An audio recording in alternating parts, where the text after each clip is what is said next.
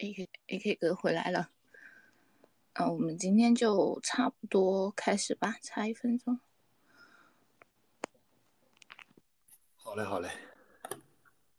哇塞，来了这么多好大佬。看一下志哥或者九一要老师要上来吗？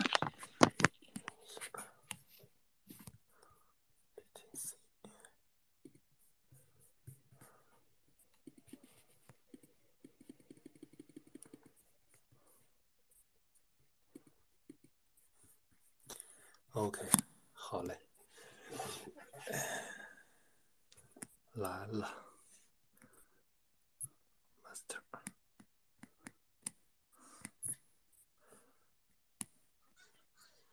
公里，然后你们聊就行，我在这儿那个听着，哈，挂着挂着。好嘞，好嘞，好嘞，感谢，感谢。谢谢志哥。我来给 AK 老师那个热热场子。感谢感谢，对，呃，我觉得应该是呃上周，上周应该是呃，主要是呃 AK AK，这实在是别人结婚，要是你结婚的话，我一定要现场拿起话筒屠杀一下。懂了，好嘞，感谢感谢。哎，我我记得应该是上周吧，上周咱们应该是分享的是那个，呃，第一是分享了一下那个整体宏观环境那块儿，然后最后咱们是讲了一个那个就是，呃，整个美国的那个，呃，收割，就是说他利用美元潮汐来收割世界的那个流程，我我觉得这个还是比较重要的，嗯。后来我自己又呃反复听了一两遍，我感觉还挺挺好的。就是我觉得这个是比较重要的，因为你说咱们现在去呃了解金融的这个这个这个这个局势环境也好，其实你核心的是你要有一套理论啊，这套理论呢是比较适配的，而且是呃能适配多种环境啊，我觉得这个是很重要的。你看咱们我记得是在大概在简要的复习一下，复习一下上周的这个逻辑。这个逻辑是啥呢？就是说，呃，美元和黄和黄金脱钩之后啊，最开始美元是和黄金挂钩的啊，然后这个也是美元之所以叫美金的这个这个这个原因。但是后来呢，呃，就是它之所以就是说挂钩的原因啊，就是说固定的这个，比如说一盎司美金、一盎司黄金，它等于多少美元，这是一个固定的数字。后来它脱钩之后呢，呃，脱钩之前，脱钩之前它有一个呃，就是。一直做的一件事儿啊，就是所有的石油交易，呃，包括大多数的这个呃贸易，其实都是用的美元。然后在它脱钩之后呢，美元利用它的这个美国吧，美国利用它的这个呃军事，然后还有它的这个文化，还有它的这个啊美元，然后最终的促成了就是让美元仍然保持着原来的这个呃流通率。呃，原来是所有的石油交易用美元，现在还是。嗯，就是之所以你看之之前的这些是吧？你想不用美元是吧？像伊拉克啊或者之前的这些国家，其实都很惨啊。你你只要石油贸易想不用美元，你就会很惨。这是一个呃最基本的一个常识。为什么呢？因为美元它是世界通用货币啊，它相当于是是吧？美联储是世界银行，它为什么可以叫世界银行呢？是因为美元是世界通用货币。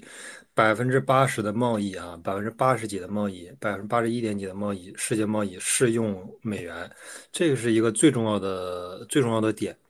它之所以可以就是当做世界货币，美联储也可以当做世界央行，那就是因为百分之八十多的贸易目前还是用美元啊，所以它有定价权嘛，这这是最重要的点。然后咱们又说到了这个定价权之后，又说到了这个。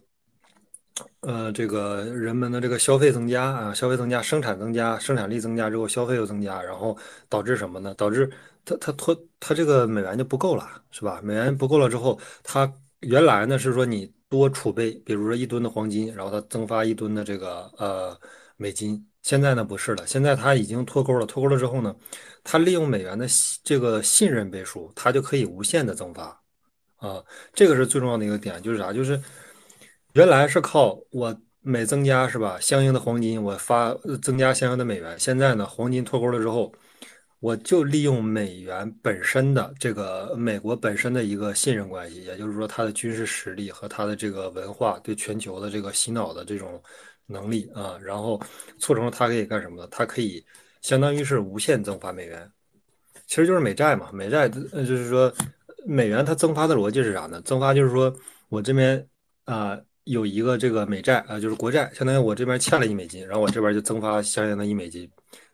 然后国债呢可以无限增发啊，然后它这边无限美元不就可以无限增发嘛？就是整体是这个逻辑，就是说它增发是有逻辑的，增发比如原来是有抵押物嘛，现在不是，现在它就是利用信任，然后我欠一美金，哎，我这边就可以增发一美金，然后国债是可以无限增发，OK，那美金也是现在也是，他说是有上限，其实是没有上限的，可以就是他他只要说我没上限啊就没上限了，然后它可以无限增发美金嘛，然后现在美元就是处于这么一个情况。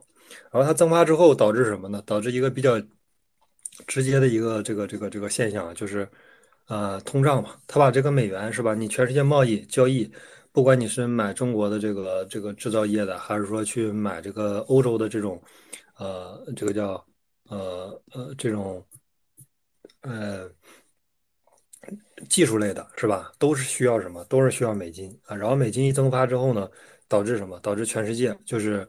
通胀嘛，就是说最简单的一点，呃，人民币增发，人民币增发是很简单的。人民币增发是什么呢？是，呃，有两种情况啊，一种情况也是啊，咱们有对应储备的美金啊，咱们也可以去增发。另外一种什么？另外一种就是说，咱们也是相当于有国债，也是可以无限增发。结果呢？本来美元就增发的够多了，把美元搞到搞到中国来，搞到这个日本，搞到韩国，本来就已经够多的这个这个通胀了。美国已经够通胀了，然后中国呢又自己再给再给自己的这个本国再去通胀，嗯，中国再去这个发这个国债，导致就是除了美国以外的其他国家，它的通胀其实是结合了两部分，一部分是美元的，一部分是说这个啊本国的这个，所以这就导致这个通胀嘛，就是很明很明显的简单的例就是。嗯，小的时候可能这个是吧？鸡蛋啊，可能就一毛钱或者是一个吧。现在现在最少得一块了，啊，这是呃导通胀导致的结果，就是物价变得越来越贵啊。就是你原来原你假如说你十年前或者说二十年前，二十年前是万元户，到十年前可能是这个百万富翁，你到现在的话，你说你是百万，就就大家就不会觉得你是这个百万富翁啊。就是说，最起码大家觉得你是不是你得过千，或者是说。亿万富翁，这个大家听起来现在才有震撼力。如果你说现在，你说百万富翁这个词，就是你你把百万和富翁这个词儿就联系不到一起去了啊？为什么？因为购买力下降太多了啊！你你一百万在十年前是吧，能买全款可以买一个房子，现在呢，现在首付可能都费劲啊！这这就是一个呃通胀导致的最最最后的一个这个结果啊就是这样，就是所有的物价都上升，对。然后，呃，这是呃通胀。然后咱还是继续以美元为例子，就是说美元通胀之后导致什么呢？就是比如说啊，美国现在他这个觉得这个吃一碗麻辣烫啊，吃一碗麻辣烫现在要五十美金啊，甚至一百美金，最导致的最终的结果就是现在什么？现在美国的这个呃物价指数高啊，然后这个呃物价指数高，那那肯定不行啊，那物价指数高就老百姓就要就要革命嘛，是吧？所以这个是一个，呃，很重要的原因，就是什么？就是他要控制通胀啊，控制这个通胀。然后通胀从呃去年九月份、十月份加息的时候，从那个开始，从这个百分之九，它要控制下来，控制它的预期呢是控制到百分之二点二点五，呃，然后三月二十二号的时候是到了百分之六，就是呃三月十七号，三月十七号出了那个。呃呃，出了这个通胀的这个数据啊，是控制到已经控制到百分之六了，啊，从百分之九到百分之六，然后它的目标呢是要到百分之二点五啊，还没降下来，还反正一直是在这个降的过程当中，但是呃是需要时间嘛，需要时间，然后现在呃这一次能不能达到百分之二点五，这也不一定啊，很有可能我觉得预期百分之四四点五或者百分之五就已经是差不多了，就 OK 了，但是。呃，但是什么时候这个美联储它才能去，就是把这个呃鹰派的这种发言转换成鸽派，其实还是需要时间，需要很长时间啊。最起码现在不是。然后这一次呢，它还是嗯三月二十二号，它的这个还是很强硬，还是要说我要就要降到百分之二点五，通胀还是他们目前最重要的事情。那就是什么？那咱们就是接下来继续，嗯，它加息嘛，它加息就会导致什么？导致这个其他国家的美元，呃，首先是其他国家的美元回流，回流到美国的股市和债市，啊，然后这就会导致就是说，一般加息的刚开始的一两个月吧，美美国的这个股票呢，它股市它最。呃，最起码会破一轮，就不一定破前高，但是最起码它会有一个强的反弹，啊，可能只要加息就是利空嘛，肯定风险资产都回避了，都去这个呃债债市上了去了，去国债，啊，这时候但是，呃，由于从其他国家回来的美元，它肯定得走一圈它不能就是那时候国债收益率也不是特别高啊，像这种相对来说有点风险偏好的，肯定还是在股市走一圈它走一圈的话，股市还会冲一轮新高，或者是有一轮强反弹。然后最终呢，大多数的资金其实还是回到了这个呃国债上去。其实我我理解也很简单啊，你这个美金你，嗯，你现在放在哪儿？你放在你放在你放在这个，比如中国或者放在任何一个国家，其实这这个为什么一定要回到美国？这个也原因也很简单，因为它在国债现在收益率百分之四点几，就是说，第一美元是什么？是可以抗通胀的。第二是啥？第二，因为它就是装啊。你你除非是另一个就是咱说这种实就是说法币以外，其他就是黄金啊之类的，先不说。美元它是可以抗通胀的，就是说因为它就是装增发就通胀的，就是所谓的就是美元增发嘛，它必须要持有美元。第一是这样，第二就是，嗯，即使是说它暂停加息，那它这个收益率一般也会延延长到就是说这个这个这个，呃，最起码得半年到一年之后吧，它才会对才会这个呃叫什么来着叫。呃，降息啊，嗯，比如说你现在去买一个这个一年期、三年期、五年期的这种国债，对于美国来说也很简单，它的操盘思路就是，我要尽可能把什么，把流动性锁住，锁在债市里边。它现在其实需要做的事儿就是什么呢？就是我尽可能的把流动性锁住啊，锁住它的，嗯，就这个。这个我觉得大家都很好理解吧，就是说，第一，你锁住之后很好拉盘；第二，就是咱拿这个这个以太坊来说，你锁住之后很好拉盘。第二是什么？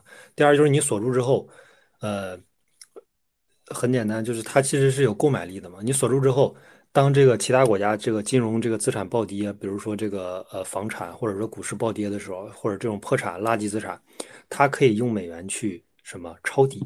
但是你给它锁住之后，它就抄不了底了，它就只能拿一个年化固定，比如说百分之四点几、百分之五的五点几的这么一个收益嘛，是吧？它一旦买了这个这个资产之后，它就锁仓锁一年、两年、三年啊、五年、十年，其实都可以。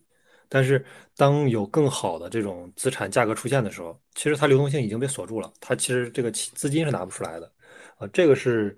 呃，美国国债的这个最有最大的价值，就是我通过给你付百分之三点几、四点几、五点几的利息，然后干嘛呢？把你的流动性给你锁住。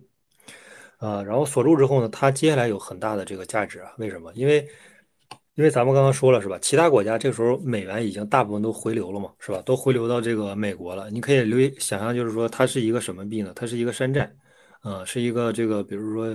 嗯，还不能是呃，你可以理解成是 UNI 或者 AAVE 这一系列的。这个时候，它的比如说 AAVE 啊，或者说这个 UNI，它上面的以太坊都都抽走了，抽到哪儿去呢？抽到了以太坊二点零上去，因为它可以获得年化百分之五啊，更稳定的收益，而且以太坊本位啊，这个大家一听就我操，这个够屌是吧？我一定要回去，一定要存到二点零。这时候，UNI 和 AAVE 它就一定会暴跌，而且它跌的比例呢，一定是要比美元啊，就是一定它跌的比例一定是要比以太坊本身跌的比例要更多啊？为什么？因为因为你是以美你是以美元定价的呀，是吧？咱们人民币是以美元定价的，然后你这个呃所有的商品也是以美元定价的，然后这个 UNI 和这个它倒是不以美元定价，它都不以以太坊定价，但是当把以太坊大部分以太坊都抽回去之后，这个就很尴尬了，是吧？就是。没有这个核心资产嘛，然后，呃，它跌的比例肯定是要比这种要要要更多一些。比如说美元，它本身也在贬值，它增发过程当中也在贬值，但是其他国家相对来说贬的会更多啊，就是说不是说它不贬，它也贬值，但是其他其他的法币会贬值的更多，这是一个核心点。然后这就导致什么？导致就是其他国家的这个美元少了，美元少了，最直接的表象就是说。呃，股市暴跌啊，然后股市是最最最核心的一个表现最快的一个方式啊，因为它是相当于是 F 嗯 FT 嘛，然后其次就是这个房产啊，不同国家的房产表现也不太一样，但总总体吧是一个震荡下跌的这个趋势，阴跌。啊，像中国这种就是说对房价这个管控比较严重，是吧？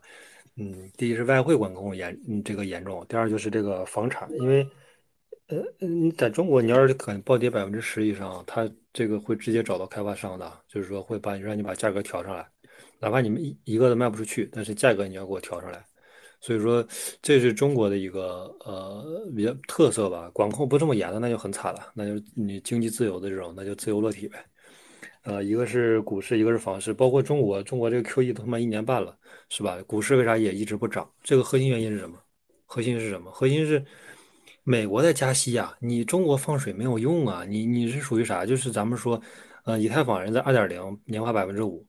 你优你你再放水，你是这个没用啊，是吧？你再你再这个挖矿利息是吧？嗯，杯水车薪啊，反正就是可能会相应的减少一点外汇的这个这个流失，但是我感觉你想让它在这个美国美元加息的情况下来一轮牛市是不太可能的。很多人就是说牛市牛市啊，不太现实是吧？就是说概率是极低的啊，因为现在毕竟还是以美元为这个呃呃为主嘛。然后这个又导致就是说，呃，房市的这个呃，这个这个这个暴跌，然后这个股市暴跌，然后另外一个就是法律汇法币的这个汇率也暴跌，其实就购买力暴跌嘛。啊，美元原来可能就是，呃，一美金，比如说买一个鸡蛋，然后后来呢，人家美金的增发之后呢，这边是零点八美金买一个鸡蛋，然后你其他国家呢是直接。是吧？零点八再乘以一个零点五啊，就是零点四啊，才能买一个鸡蛋。为什么？因为你你首先法币汇率暴跌了百分之五十，然后美元本身就贬值，贬值之后呢，然后你你在它基础上又贬值了百分之五十，零点八乘以零点五，一下也变成零点四了。呃，这个是首先是一个法币的一个汇率的暴跌，法币，然后它回到本国之后，它会导致什么呢？它会导致，呃，最核心的就是说。原来一美金能买到的东西，现呃现现在呢？现在零点四美金啊，呃零零点五美金啊就可以回来买到。但是这个呃最关键的点其实就在这儿啊，就是说它零点四零，它现在零点五美金可以买到你原来就是说就是说呃原来一美金买到的东西嘛？因为你这个法币汇率相当于暴跌了之后嘛，它这时候是干啥呢？它要等，就是等什么呢？就是等这个咱们上次说的这个。像这个，呃呃，硅谷银行暴雷啊，它其实等的就是这种，就是说，呃，什么瑞信暴雷，它其实等的就是这些，就是为什么？你看，按按正常大家来看是吧？他他其实这都是美国的银行，他为什么要等这些呢？人家说了，人家是为储户是吧？无限期的这个，呃，就是说拿出两百亿美元，然后干嘛呢？我可以去给你这个无息贷款啊，你什么时候有了，然后给我还上。呃，就相当于增发吧，我直接免费增发这个货币，然后可以给你无息贷款，可以让你随便用。我是针对的是美国的用户，美国的储蓄用户。但是谁破产了？银行破产，银行破产是谁破产了？股东破产了，股东破产，然后这些银行的股东是谁呢？挪威、瑞典的养老基金啊，相当于他们破产了啊，不是说，不是说这个，呃。嗯，美国的这个用户破产，或者美国银行破产，或者说这个美联储破产，它它永远不会破产。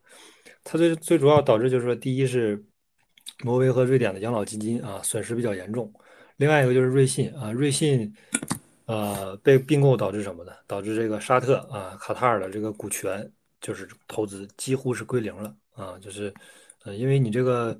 呃，我保的还是用户嘛，我保的不是你这个这个这个投投资者，保保的不是你这种就是股权投资人，啊，然后另外一个瑞信归零的这个债券是谁呢？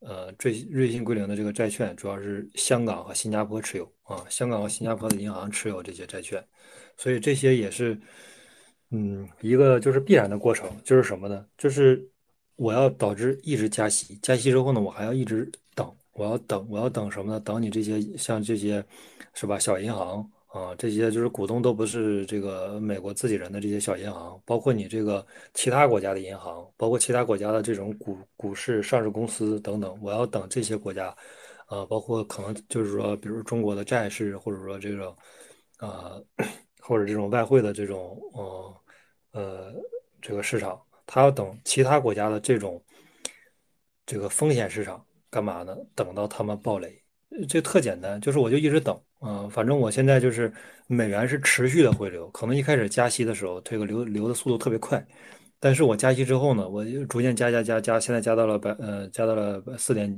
四点七五到百分之五点五点二五这个样子，已经非常高的这个状态。它现在美元回流的速度会非常慢啊，就是说会非常非常缓慢，但是也在回流啊，就不断的抽，不断的抽，直到把你的水抽干为止。抽到什么时候你就干了呢？抽到这个你崩溃啊，你金融危机，然后你这个银行暴雷，那基本就达到了美国的这个目的。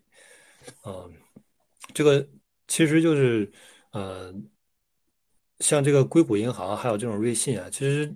之前那个跟德哥阿德聊的时候，他他说有可能就是美联储这边的这个就是定点爆破啊，这个比较像，就是啥呢？就是我现在已经从内部数据，因为你就是在美国的银行，他是肯定肯定能看到你后台数据，我就是知道你马上要爆雷了啊，知道你挺不住了，呃，就是有点像那个中心化交易所插针一样，我你你现在在我的这个交易所，现在你在我这个国家开了个银行，那我后台能看到你所有的数据，我现在就知道你现在保证金率啊已经百分之五了。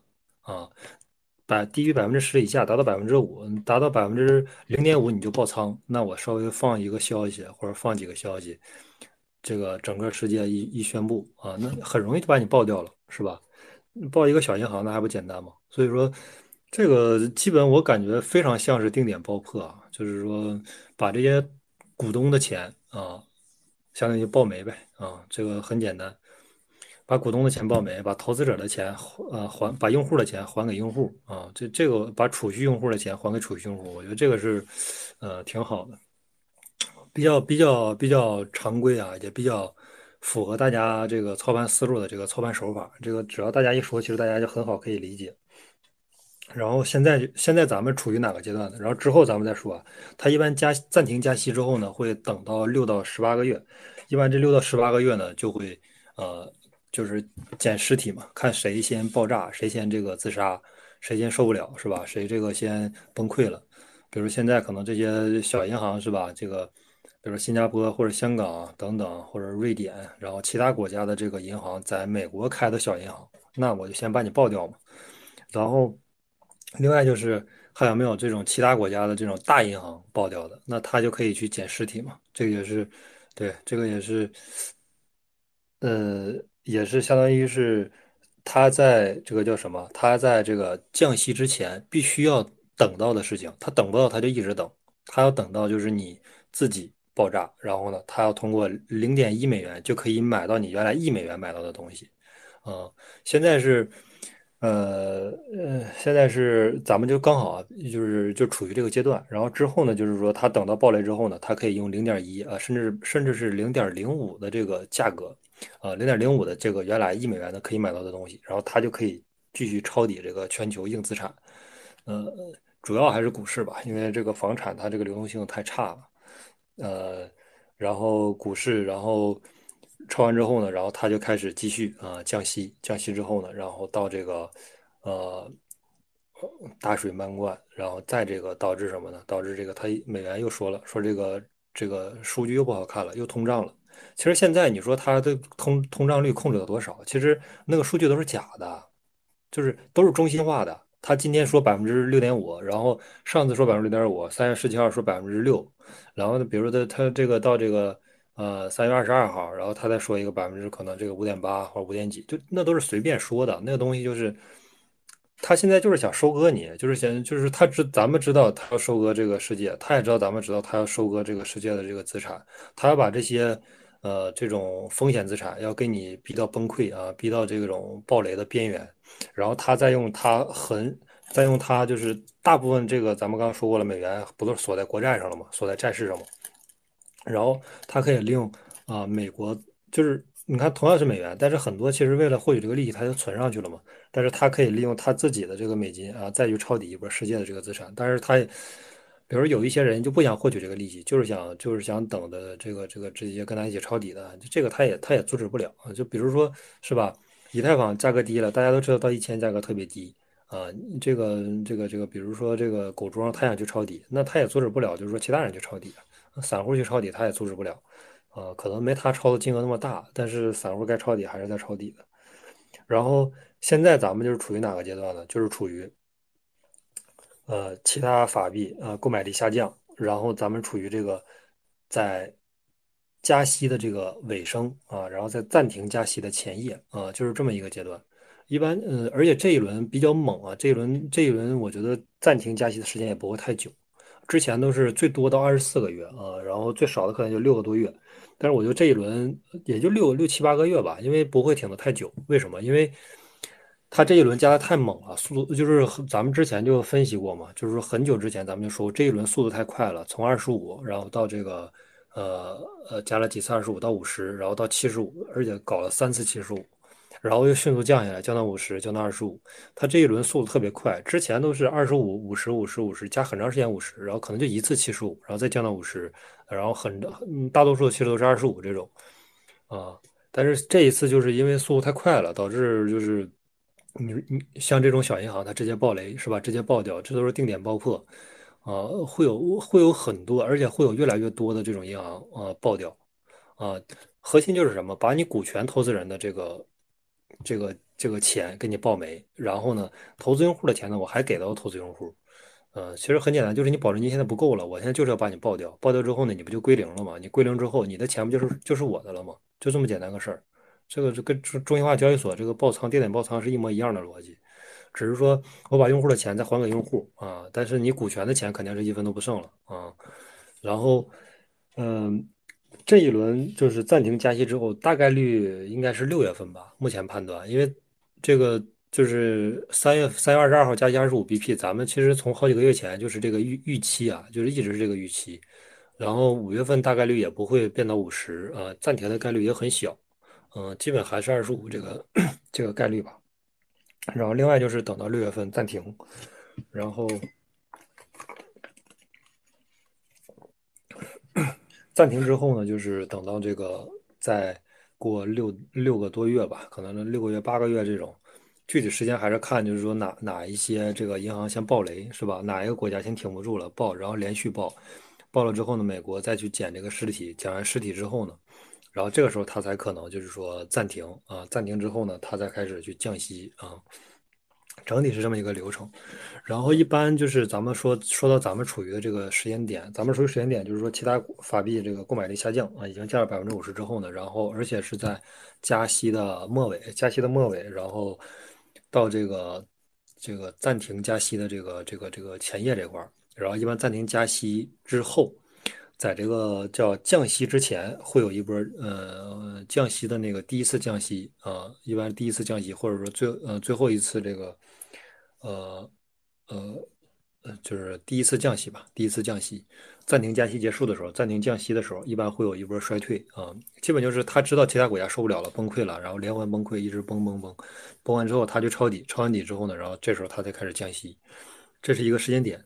然后，但是现在还没有到衰退啊，现在还离衰退还还还大概最少有六六个月、八个月，或者是说差不多吧，或者说时间可能更久一点。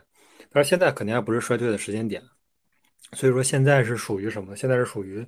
呃，暂停加息前夜，暂停加息前夜一般，呃，就是会有一轮这个小牛啊，这个这个大家其实也可以理解是吧？就是，呃，你现在就是证明经济流动性还是可以嘛？就是说你流动性可以，它才它才它才是继续去加息嘛。如果说你现在已经爆炸了，已经崩溃了。是吧？美联储就是这个叫这个国富银行等等，就是美国四大银行，它已经摩根啊这些，它已经不行了。那它这时候肯定要去放水，那它崩溃了才会去放水。现在不是没崩溃吗？现在它为什么敢加息呢？就是它有底气啊，我能控制得住啊，是吧？流动性还很充裕，而且它短时间内又又放出来了这个，呃，从加息到现在收回是呃这个缩表嘛，缩了九个多月，它一次性就呃放回来三分之二，把水迅速又放回来了。啊，就是为了避免怕这种小银行连续暴雷嘛，因为现在还没到这个时间点，现在还没让你爆呢，就是说现在现在还没到那个爆的时候啊，现在就是只是一些这个小虾米，还没等到这种就是说，呃，国国家层面的这种啊这种大的暴雷，现在只是一些小银行而已啊，资产还是很少，然后现在呃在。这个叫什么？在这个暂停加息之前，啊，或者暂停加息这这个附件附近吧，时间段一般会有一轮小牛市，不管是呃美股啊，或者是数字货币都是这样。然后包括这一次三月二十二号判断就是二十五 BP 嘛，这也是符合预期。就是说，嗯，它如果说达到了，就比如说暂停，那就是说，呃，利好嘛，一个特别大的利好。但是如果它没暂停，那就是说，属于一个符合预期的这么一个状态。所以现在对于数字货币来说，其实还是，呃，稳中向好，对，就是一个比较正常的一个状态。然后。震荡，震荡，震荡，震荡，从两万五到两万八这个附近，它来回去震荡。它震荡之后呢，然后大概我我判断啊，可能行行情来的时候得到四月份了。就是说，比如说四月份这个大会，四月十二号这个大会之前的这个预热，那可能大家又炒了，呃，因为它时间点很巧嘛。四月十二号是这个香港大会，啊，万象开的这个全球的这个呃会议，然后另外一个就是。四月十二号也是这个上海升级的这个时间节点，它时间节点其实都是在四月份，而且都是很近，都是十二号这个时时日期。呃，我觉得四月四月初的时候就会开始炒这个热点了。今天是三月二十六号，呃，还有还还有几天就到四月份了。到了四月份之后，我觉得四月初肯定就开始炒这个热点了，没有其他的了，就是上海升级这一个热点猛炒，猛炒之后，然后，呃，赶上四月十二号开大会。嗯，反正逢会必跌嘛，但是我不知道这次会不会跌啊？我觉得这次如果大家都觉得逢会必跌，我觉得可能反而是四月份，反正是比较期待四月份的行情吧。而且我觉得四月份会有一波上涨，而这一波上涨呢，会把大家的信心重新建立起来。就是，呃，现在大家还是处于一个，因为你看 K 线也能看出来，你看这个日线是吧？它还是下跌的时候或者阴跌的时候是占占更多的时间，可能有一部分时间是震荡，但是上涨的时间是可能就百分之十几、二十几的时间，然后百分之是吧三十左右的时间又是一个震荡，然后剩下百分之五十是干嘛的？就是下跌啊，就是一个阴跌，这就导致大家的这个情绪啊很恐慌啊，稍微稍微稍微跌一点，大家就这个情绪立刻就跟不上了，立刻就有点这个呃有点这个有点慌啊，然后慌了之后呢，就是。最主要的原因就是信心没建立起来啊，就是大家还没有坚信啊，这是一轮小牛市，大家始终觉得说是不是到三万，是不是就就要就要就要向下了？但是目前来看呢，判断的话，通过时间节点来判断的话，啊，嗯，如果说它涨到三万，其实是目前来看是一件就是说大概率事件，而且是一个很容易的事件，可能几天就涨到了。所以说，嗯，三万可能不是这我判断原来判断三万多、三万五啊这个样子，可能到这一轮牛市，但现在可能我觉得可能。因为你高位是就是你预测未来的事情是不一定准的嘛，但是我觉得大概率可能会突破这个三万五，呃，三万八到四万这个样子吧。然后时间节点也就是呃四月十二号到四月底吧，到四月十二到四月底这个时间，嗯，我觉得这个时间是呃比较重要吧。如果这在四月中旬，呃，四月十五号到。呃，下旬吧，有一轮比较好的上涨，我觉得这是一个很好的一个呃卖出点啊，很好的一个卖出价格，不要再等了，因为你再等的话，再等，比如说再等一等，五月份还是加息二十五 BP 啊，这也是个大概率事件。所以说加息之后呢，你会发现宏观环境还是没有变好，而且它还要干嘛？它还要等等衰退啊，等其他国家这个不停的暴雷衰退，那时候就更惨啊。但是那个都是六个月之后的事儿了，或者说三五个月，或者说七八个月之后的事情。但是现在呢，短期之内有一波行情啊，就是一般都是加息末尾的时候会来一波行情。我觉得这一波行情大家抓住，然后这个呃把这个设好止盈点是吧？设好止盈点，然后不要抱有抱有这种大牛市的幻想，不要抱有就是说能这一轮能涨到五万或者涨到六万，涨到更多的这个幻想。目前在这个环在这个。现在的环境下，它是不存在的啊。这个环境下它是不存在的，不存在大牛市啊。比如说涨到五万，我觉得，我觉得是不可能。我觉得差针都差不到五万啊。这个这个这个这个，主要是这个条件不允许啊。这个宏观环境不允许你上到五万，然后呃六万往上那就更不用说了，是吧？还有看到十万的都是比较扯淡啊。保持理性，然后就是。嗯，保持理性，然后呢，等到这个，呃，这个暂停加息的最后的这一次之前的这轮小牛市啊，咱们就是说设好止盈点，然后该就是知行合一呗，该卖的卖，然后不管你赚多少，赚的哪怕比原来少了，或者是说或者说稍微的这个浮亏一点，或者是怎么，反正我觉得还是要卖掉吧。就是说在四月中旬到下旬，这是一个，嗯，大家观观观察一下这个时间点吧。因为我我自己是跟了一些朋友聊了聊，啊，一个朋友的时间点是五月十五号，然后我自己预测的是五月一号，然后，嗯。呃，然后还有一个那个指标是看到指标是看到五月五号，反正基本都是这个附近呗，都是这个时间附近。我觉得这个，呃，五月一号、五月五号、五月十五号，基本就这这这个附近。然后可能大家想提前一点，或者说那就是四月四月底呗，四月底，呃，基本就是这个时间点，一定要设好止盈点。然后另外就是咱们其实上一轮也说过了，上嗯上一上一周也说，就是我觉得上一周主要还是就是。整体的这个逻辑比较重要吧，然后咱们再分析咱们处于这个逻辑当中的哪一环，然后分析完这一个环节之后呢，然后咱们又上上周说了一个，呃，就是一个小惊喜嘛，就是因为原来是咱们是从这个，呃，原来是从这个一一嗯比特一万七的时候，咱们说了说这一轮说就是可以买嘛，可以买买买，如果说大家在一万七千多的时候买入的话。然后，比如这一轮到三万四、三万五，这应该是一个大概率事件。然后，那就是一倍嘛。然后一倍之后呢，然后咱们再继续等等什么呢？等衰退，等到这个年底的衰退。衰退了之后呢，呃，所有的资风险资产，不光是说币圈、股股市也是一样，一定还会有一轮这个更呃更加这个沁人心脾的瀑布啊。它它一定会有这个更大的瀑布。然后这个时候咱们要等，等到这个。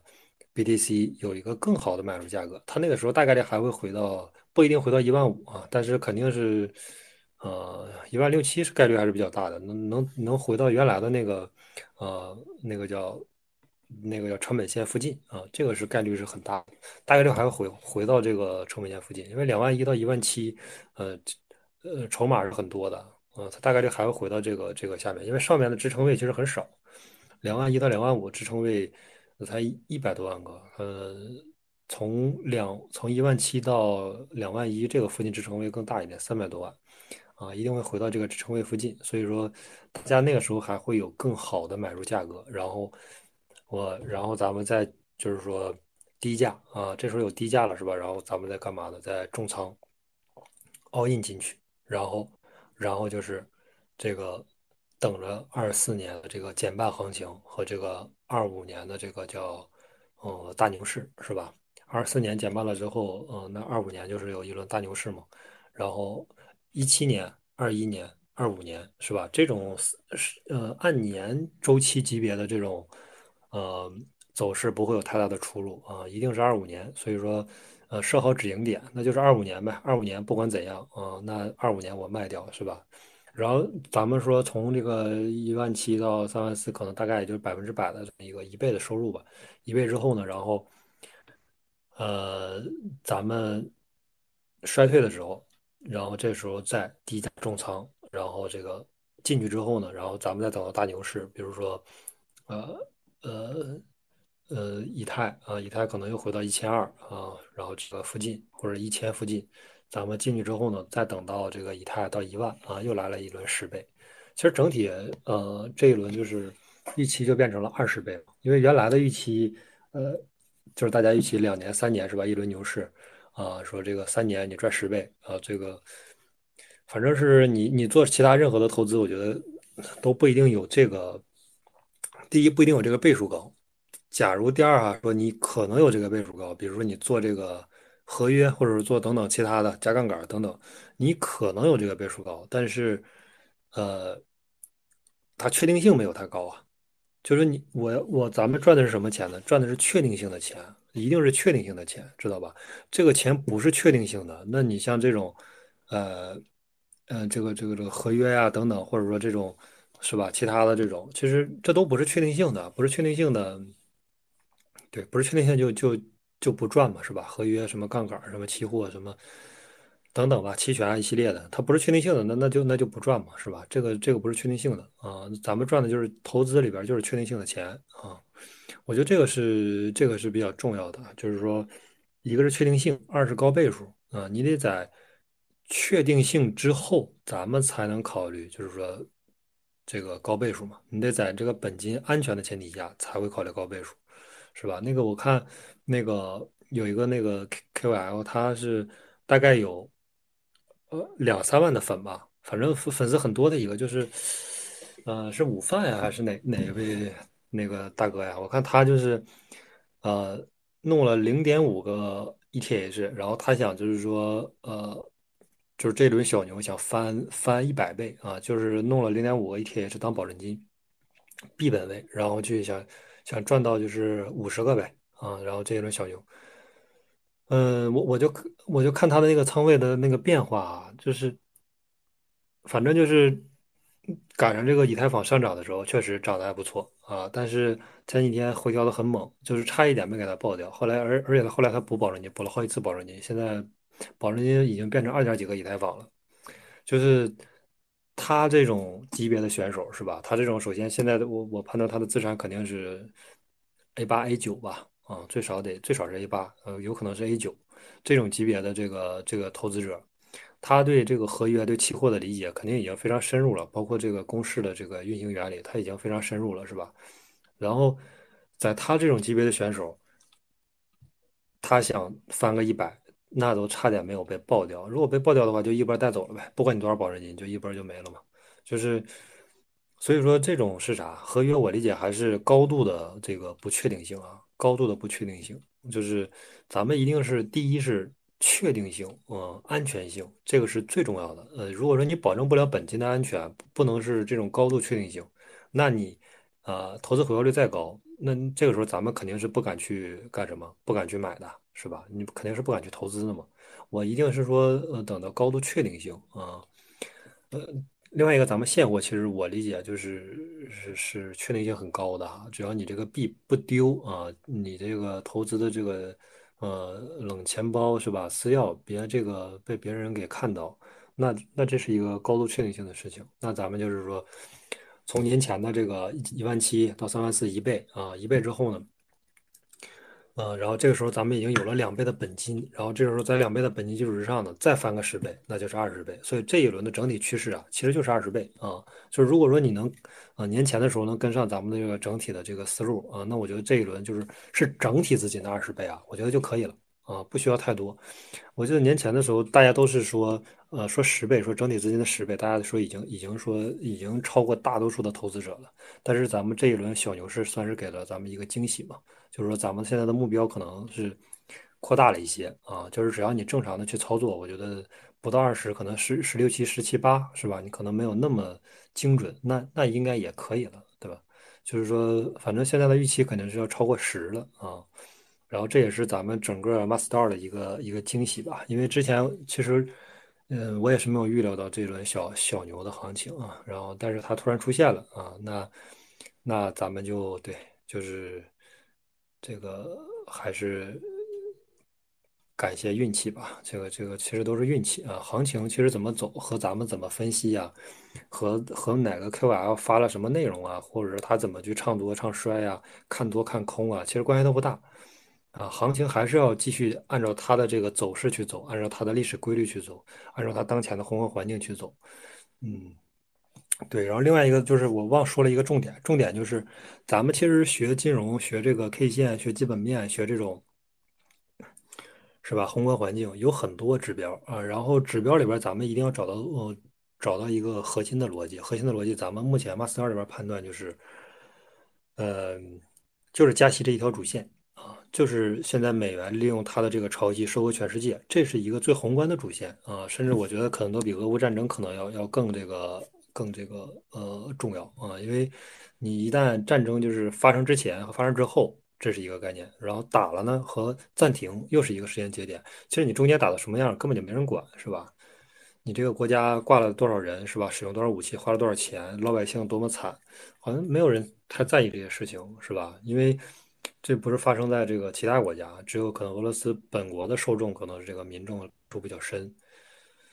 呃，加息是一条最核心的主线吧。然后其次就是说，咱们再看这个呃项目本身的这个，像比特币的话，它就是四年一周期嘛，啊，然后呃四年一个周期，呃减半周期。然后另外就是呃，其实 K 线是比较比较低层次的一个指标啊，K 线。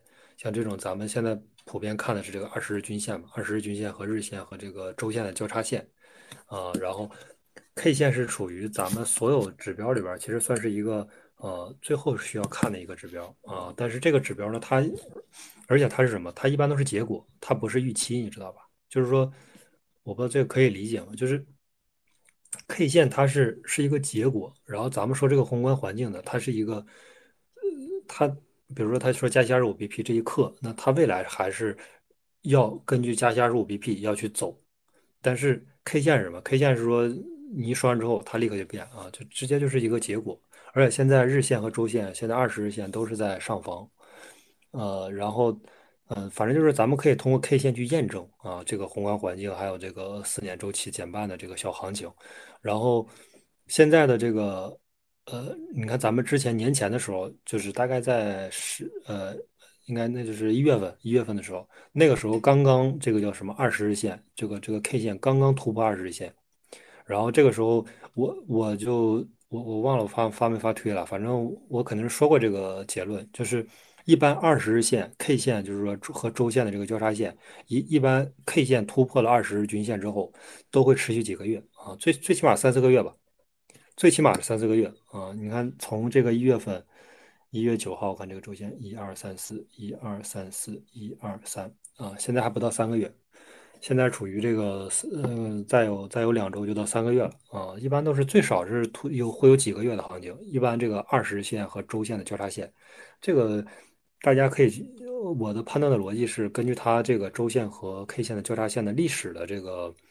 呃，交叉点判断的，大家可以去看一下。其实一般突破之后都会有几个月，而且这个确实也呃如咱们的预期啊，就是确实有几个月。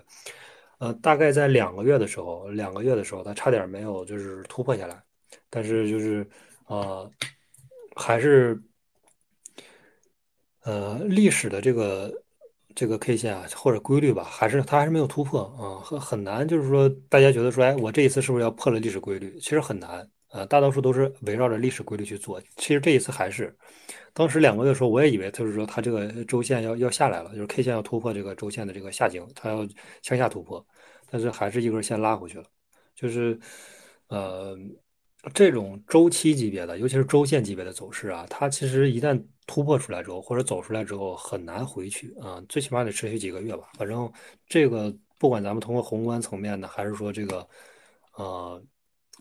减半的这个层面，还是说咱们现在的这个呃四年一周期减半，还是说这个四年一周期减半，其实主要是判断现在什么？现在它不是大行，不是大牛市啊，不是这种大牛市的行情，它是一个呃是一个小牛啊。咱们通过减半判断是小牛啊，不是通过这个宏观的二十五 BP 加息呢，最后加息这一两次呢会有一轮小牛，但是呃减半啊减半的判断它不是一轮大牛市啊。然后咱们再通过这个 K 线指标呢是。一般会持续三四个月吧，现在还在这个三四个月的这个这个趋势当中，所以说，那呃，咱们通过三个指标是吧？宏观的、减半周期的，再加上最后的这个 K 线的，咱们都都是印证了咱们这个小牛的一个判断。啊，对，然后然后，呃，我我觉得大家就还是安稳的拿吧，然后拿一拿，然后设好止盈点。啊，一定要设好止盈点。现在这个时间节点怎么说呢？你要是一万七，你问我能不能买？呃，包括主持人，包括 Master 的小伙伴，那个时候我们说的都很简单，就是买买买，就是一直让大家买，都都是逻辑都非常非常简单的，就是说，呃嗯，而且只有一个逻辑，而且我们每一次讲的时候，年前的时候，就是都是只有一个词，就是买买买。为什么？因为价格低呀。然后你说现在它涨到一一半了，涨到已经涨了百分之五十了，可能后续后续还有这个一波这个强势涨幅。那你说这一轮我们还还现在现在的建议肯定是说要，那就如果未持仓的只能是等待了，就是说等待这个年底衰退吧。因为这个确实我理解也不是一个很好的买入点，或者你可以看个山寨，哪个山寨回调的比较多，回调百分之五十。啊，可以可以再去呃看一看，比较就是最近比较热的币种呗，什么这种就是什么 Blair 什么 AARB 什么 S S V 什么什么 O P 是吧？这种很强势的，其实可以，就是它回调的比较高的话，可以去看一看。但是主流目前我觉得已经不是很好的买入点了。然后另外就是什么？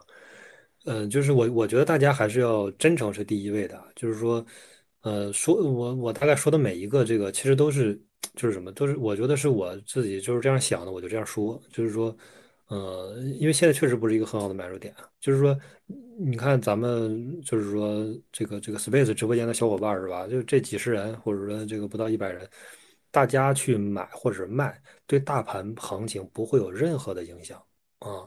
庄家想要去怎么走？他就是完全按照他的这个啊盈利的模式，他到这个止盈点他就止盈，那他是根据他的他没到止盈点他就继续拉盘，拉到大家上车，那是他的一个呃操盘逻辑。咱们这些人根本就影响不到大盘的行情，所以说我说的话不会就是说呃我看看空的时候，然后我让大家去上车，这个绝对不会，就是真诚是很重要的。因为什么？因为这些人，咱们朋友圈这些就是直播间这些小伙伴，他影响不到大盘的走势，这是核心的逻辑。就是大盘是吧？历史趋势就是这样去走。你说咱们这些人能影响到吗？咱们说了一个就就影响到，说讲个 space，或者说讲十个 space，讲一百个 space，或者说等等，没有用啊。为什么？因为你有的是话语权，但是你没有真金白银啊。是吧？这个是你是你是完全影响不到整个大盘的走势的，影响它的走势只有啊 USDT 啊和 BTC 能影响到，是吧？一个拉多，一个一个看空啊，这个可以。但是靠咱们的这个分析啊，是嗯是影响不到的啊，除非说那种小币种是吧？一共流动性一百万，这是可以。然后如果在这个价位，我觉得未持仓的可能就要，尤其是主流币吧，就要观察吧，就不要不要再追高了。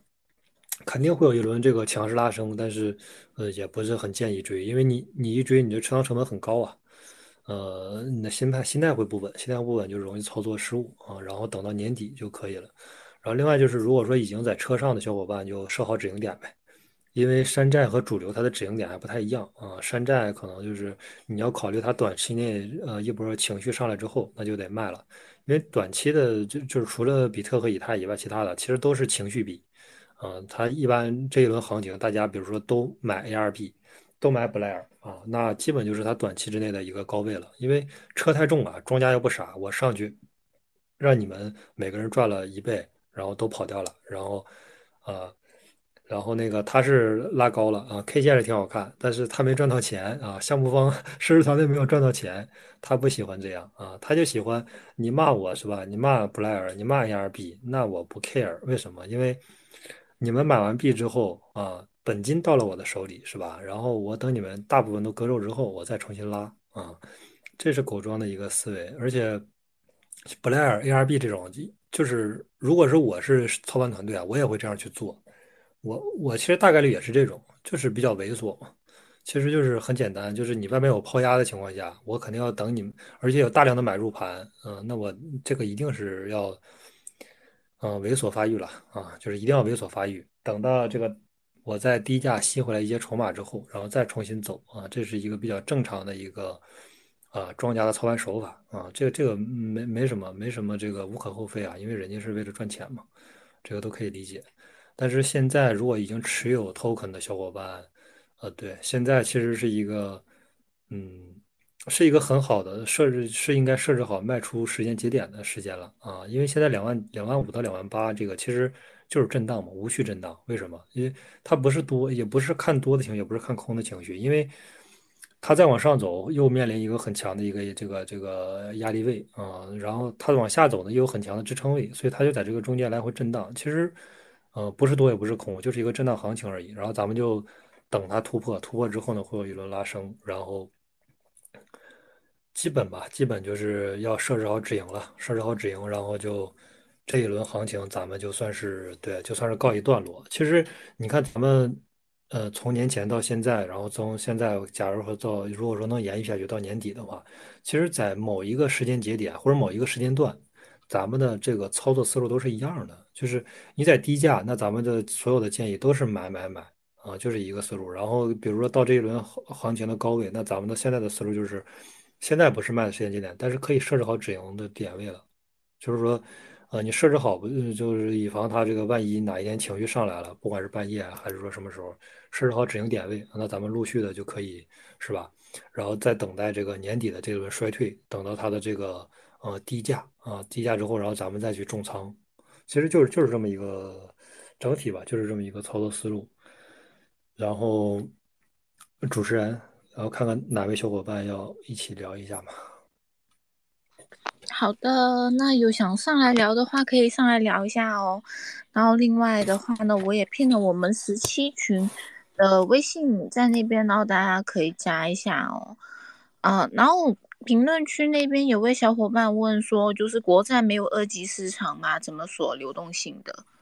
然后后面就新上上来了，然后还有这个，嗯，我读不出来。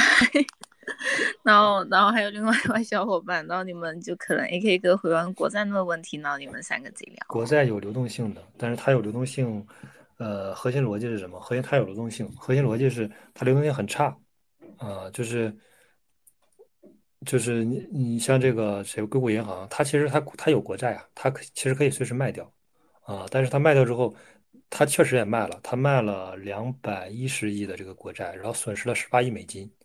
就是如果你短期之内有很强的这个买和卖，你都会要付出这个滑点的代价，其实就是滑点嘛。你才滑了百滑了十八到二百一，不到百分之十吧，滑滑了八八点几个点，这个已经远远超出它的这个收益了。它收益率才三点几个点，它一下滑了八八个点，它现在整体资金就是算是浮亏的，浮亏了两百亿乘以五个点，那个十亿美金呗。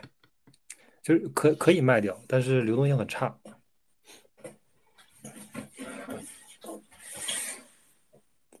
哦，哦，而且就是不同年期的债息会不一样。另外就是，哎，补一个，因为我那天做其他的有找一个，就很多大的银行呢，现在也有这个亏损的。持有亏损国债的这一个资金率大概有五百多家，然后呢，他们那个就好像 Citibank 啊，或者美国银行啊，JP Morgan 那些的话呢，他们都有这个，好像 Citibank 都有四十七 billions 美金的这个呃负，就是持有这个。损失的资产，所以呢，就小银行应该蛮惨的。好，然后呃，我真的读不出来。两位小伙伴，一个猴子头的，一个戴黑帽子的。然后你们呃，现在猴子的这位朋友先讲吧。呃，我觉得那个啥，我觉得呃，这段时间反而不会出现暴涨。为什么觉得不会出现暴涨呢？有几个因素，一个因素的话就是以太坊要在四月十二号要升级，然后还有一次市场普遍预期，美联储还有一次加息，大概要么是五月份，要么是六月份这个时间。那么从四月份、五月份、六月份这段时间，并不会真正的，呃，就是说预期放开。那么美联储在三月。二十二号发言的时候已经说了，二零二三年不会降息。那么我们呃乐观一点的话，降息，假如说是在二零一四年一月份降息，那么一般情况下，我们说，如果是呃市场比较乐观的话，会在九月份，那么提前三个月或者四个月开始上涨。我觉得呃，我觉得所以说，我觉得在未来的未来的时间。虽然说 USDT 大概这段时间从十二号到现在增发了七十亿美金，七十亿美金我们就目前已经暴涨了，已经暴涨了几天，这段时间也跌不下来。但是我感觉他们七十亿美金如果是逆势拉升，对吧？现在大家这个多大环境完全是负面的，美联储不降息，并且还有加息的可能性，那拉升是拉不动的。好了，说完了。好的，谢谢小三。然后，啊，阿 Muse，Hello，大家好，我是我，那我叫阿莫纽，然后也可以叫我阿莫。然后我想说一点什么呢？就是我被这个。呃，水推的是被吸引，是因为看到了说是 BTC 的最后一舞，然后我在想这个 BTC 那种 为什么就已经穷途末路了呢？所以说我我就进来那种呃听一下，然后我那种，其实我们看那种美联储的数据，我觉得很有意思啊。其实你看，就是出了 SBV 的这个事情以后，事实上它的这个美联储的这个资产负债表，然后又开始反弹了。它等于它的 QT 已经基本上就告一段落了。其实就是告诉全世界，这个反反反反正我们降债是不可能。换句话说。因为所有的刚才也讲了，所有的债事实上，呃，所有的美元其实都是背靠美国国债的。美国既然说他们没有能力去偿还自己的国债，至少说短期内的偿还他们都做不到的情况下，那么事实上他的债就是肯定是还不了的。现那种以前大家是觉得他还不了，现在是他肯定就肯定是不能还的。因为你看他现在还了可能一那种一年左右吧，结果还得来所有的那种银那种银行都要那都要破产。连最保守的就是借短放长的这种车，那种那种策略，买无风险资产这种策略的 SBV，它那种那种都得趴地上。所以说，基本上美国就不太可能真正的就是美元是能靠它不是靠美国的这种呃国债的回购，它是能够解决问题的。但是我觉得美国真正厉害的是，因为就是美元之所以走强，除了它的这个巨大，它是三大支柱嘛。它的霸权是三大支柱：金融，然后军事和科技嘛。然后在那种金金融霸权的核心是美元霸权嘛。然后，但是在美元霸霸权支撑，我其实现在我的感觉事实上是更偏向于科技霸权，因为据我那种就是一些就是咨询发现，事实上。现在基本上全球可能除了美国以外，没有任何一个国家能够在现在那种最最新这种深层次 AI 上能够超越美国，包括中国也也不行。尤其是现在美国还对中国的这个芯片那种进行围堵的情况下更不行。那么欧洲就更不用讲了，欧洲他们基本上就是在 Web 二的时代，基本上就已经全那种全面落后了，并且你看它现在整个。呃，因为乌克兰和俄罗斯打仗，那么导致整个欧洲的能源暴涨，然后甚至有很多人，他们因为，呃，去年年底的这个冬天确实是一个暖暖暖冬，现在大家赌的是今年年底，呃，会不会有个寒冬过来，然后让整个欧欧洲出问题？所以说，其实大家能够感知的是，其实现在应该说新一轮的经济周，新一轮的属于是。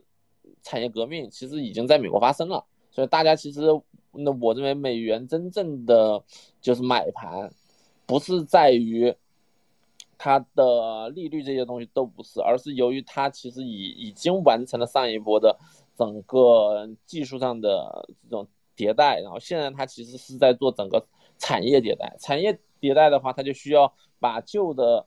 呃，资源从旧的部门里面进行挤出，然后把它放入新的部门里面去。这里面不仅仅包含整个就是产业链上的那种再布局，同时也包含整个地域上的这种布局。就是说，未来的话，你比方中国或者东南亚这些地方，是不是它会有一些产产能的挤那种产能的挤出？那么通过 AI 技术的话，是不是美国的这种嗯生产率它会跟那种？呃，生产成本可能会那种低于整个发展发展中国家的这种生产成本，我觉得这个是一个就是大家对于美国充满信信心的原因。然后美国毕竟它有全世界最好的这个呃金融那种金融金融市场，对吧？不管是谷歌也好，微软也好，英伟达也好，对吧？AMD 也好，这些最顶级的代表世界最先进生产力的这种科技公司。那么都在美国，所以说我觉得这个是，嗯，美元非常强哦强势的一点。但是从另外有一点来讲，就是说我也不认为这就是 BTC 的末日。我们其实看到，从 FTX 倒掉以后，事实上整个币圈的的走势，事实上和美那种和美股事实上已经分道扬镳了，或者换句话说，他们的协同性是越来越差。其实这个我我的理解是。其实，如果说在一个市市场里面，大多数人那么相信是那种是那种币本位的话，那么事实上来讲，你美元升息降息和我们那种纯币圈的人一一点关系都没有。然后，但是如果说，比如说像那种 SBF 这种人，他肯定是美元本位的，他脑脑子里面他绝对不是一个那种真正就是信仰者。对于他来讲，那么他其实他是要算美美元成本的。对吧？而而且它，我们从后面出的这些问题，我们可以看到它大量在使使用各那种各各种杠杆，不仅仅包含链上的杠杆，还包括链下的杠杆。那么链下的杠杆的话，事实上它就是和美元利息息息相关的。那么所以说，那么美元对于它，呃，美元利息的涨跌，事实上就会通过这一些。传统金融深入到区块链那种去中心化金融的这些触角，然后那种影响整个去中心化金融资产的价资产的价格。但我们现在我们能看到的其实是很好的现象，这些那种这帮就是在去中心化金融里面的这种中中心化的叛徒，基本上被扫得一干二净。所以说，我们其实看到也也不叫一干二净吧，大大量的。被那种消除掉了。事实上，我们能看到，其实现在其实两方其实是有分道扬那种分道扬镳的情况。呃，然后另外呢，就是说有人他们那种有一种说法，其实是说，比如说像中国的利率，事实上对中国是那种中国股那种投资市场，或者呃或者更更直观的来说，就是跟股票市场事实上没有。很强的一个指导意义，就是中国的股市的估值，很多时候它的这个折现率其实是依然是使用着美国国债。然后，但我觉得这块儿，其实我那我也在想想这个问题，有可能在币圈里面不是这样的，因为币圈里面事实上我们知道有一些币它有，呃，那种它有，呃，那叫什么证券的属性。但是事实上，我们会发现，事实上很多时候那种一币一政策，为为什么我每一个币都要去读它白皮书？原因就是说它的，因为它的白皮书不同，它的代币经济学不同，的机制不同。事实上，它整个价值捕获，它的那种呃估值逻辑，它都都是有差异的。而这些差异其实和传统金融世界的股票市场的股股股票差异那种差异是巨大的。所以说，在在这样的情况下，那么。比如说，我们那种股传统股票市场里面的现金流折现这些方法，能不能用到币圈？事实上，我觉得是打个问号的。所以说我其实觉得，好像现在看起来，呃，跟我就是说传统金融好像已经逐那逐渐开始和我们的嗯这个币圈好像关系反而没那没那么密切了，大概这样。好的，谢谢。感谢，感谢，感谢。刚才的那个小伙伴呢？啊，刚才，嗯，他自己下去了。对，然后刚才，对他，他刚才其实说了，说是反正就是马上五五月份还有一次加息嘛，然后这个反反正就是加加息会议嘛，不一定是加，也可能暂停。然后六月份也有一次，然后。呃，那就是他感觉可能时间时间节点是比较密集，可能不会有一轮很快一轮很很很大的行情。但其实这边判断可能也就是四月份，呃，不会到五月份，就是在五月份加息，呃，这次加息会议之前吧。因为这边可能判断还是大概率是二十五，就是说在五月份之前可能会有一轮小行情，然后大家可以趁着这波行情，对，呃，止盈，然后卖掉。然后，另外刚才这个老哥说的，其实，其实，其实币圈和整个这个这个这个传统什么法币啊，或者美股，其实关联性还是，呃，它有它自己的这个四年减半周期逻辑啊，但是还是，呃，关联性还是很高的，关联度也是很高，因为它现在的故事就是，其实就是一个加强版的这个这个这个纳指嘛，就是纳指涨百分之一，它涨百分之三，然后纳指跌百分之它跌百分之三。嗯，它现在不不管是说真实的故事，还是说它真实的使用啊，它其实就是全球流动性最好的标的啊，没有之一，就是流动性最好的。呃，然后这个目前还是 BTC，第一是它比嗯当下最好的故事，也是它当下所有人都是这么去用它去操作的啊，就是不管你多少这个法币，多少美元或者多少这个人民币。它没有一个外汇管制啊，没有这个金额限制，然后也没有法律的这种限制，呃，那它就是畅通无阻嘛，是吧？比较自由。然后这个也是它当前最好的一个故事，也是它当前最好的一个使用价值。所以这个跟整体美股的这个走势关联性还是关联度是非常非常高的。如果说美股这边呃起不来，那咱们这个整个加密货币这块其实也很难啊。大部分时间其实还是看美股，只是说偶尔有这么。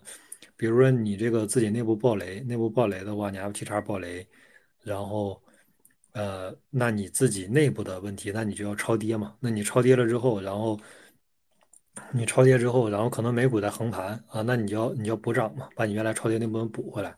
其实可能它内部有有一些自己的逻辑啊，但是大部分宏观环境这块其实还是跟着美股来的。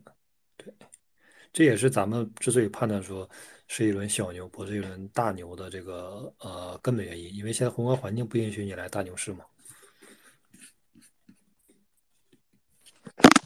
对的，啊，那我我再问一下 AK 啊，就是其实来讲，如果说我们从利率上来讲，你确实是就是未来可能还会经历，比如说半年到那种，就是比如加完一次息以后，那么至少可能还有半年到一年的这个就是稳那种稳定期，对吧？但是事实上，我个人觉得我们现在这种情况，事实上，比如说和上一轮熊市那种，就哦不是上一轮这一轮熊市的。初那种初期，其实上那种差异实际上已经很大了。那个时候它是疯狂在加息，然后资本，比如说传统资本那种该撤的就那种就都在往外撤，对吧？然后的话，因为当时的比如说利息是零嘛，那我比如说加个零点二五或者加个零那种零点五，其实那种就是从指数的这种角度上来讲，我这个加加息的这种。应该说比率就是比原来的这个利息这个比率，事实上是更强的。那我们现在事实上已经走到第一点，就是我们已经走到了这个加息的末端。然后第二点呢，就是说事实上我们的那种数字加密货币已经从上面至少来讲，从整个市场至少到了以前的三分之一的这个位置，对吧？虽然说我们比如说从一是那种一万六千点，那么现在那种那种好像是谈那种。谈起来谈了不少，但是事实上来讲，那么和我们的这个峰值的那种六万比起来，事实上依然是就是还应该是我个人觉得是趴在半山腰。我觉得从长这种长期来讲，现在依然是个不错的布局的机会。那您怎么认为呢？我觉得还好吧，就是不，我觉得现在不是很好的买入点了。如果是我的话，我可能就不会追高了，因为我我这个人就是不喜欢追高啊，就是可能大概率就不追了。呃，咱就是说，按你这个说啊，这个指数就是说六万九，六万九乘以这个呃零点六，大概也就是四万多一点。其实最多也就我觉得也就这个价位了，就是说百分之六十嘛。我觉得，而且这个概率是我觉得是有可能的。之所以判断三万五能达到，就是说零点六嘛，达到上一轮零点六，我觉得这一轮呃那就是四万多一点嘛。那你现在两万七千五百的价格达到四万。就是空间不是很大，我我个人判断空间不是很大。如果是我，我可能就不会追。OK，谢谢谢谢。对，嗯，谢谢。然后另外这边就是，呃，始终来讲的话，现在宏观环境不好的话，那那好像说比特币或者，呃，或者以太坊怎么样，你要换回到现实上面用嘛，那还是会跟法币有一定。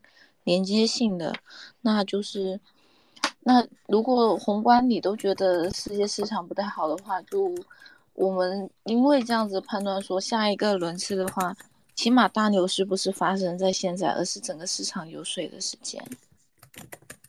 诶，刚才给哦好，然后还有一位小三，是我是读对了吗？也上来了。就刚刚你你回的，AK 哥你回那位小伙伴，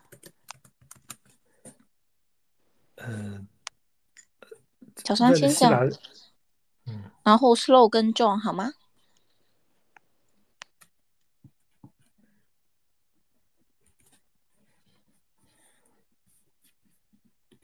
小三你没有声音哦，我这边看到的是做。那那那 slow 先吧，slow 先上来，然后再是 join。Hello Hello，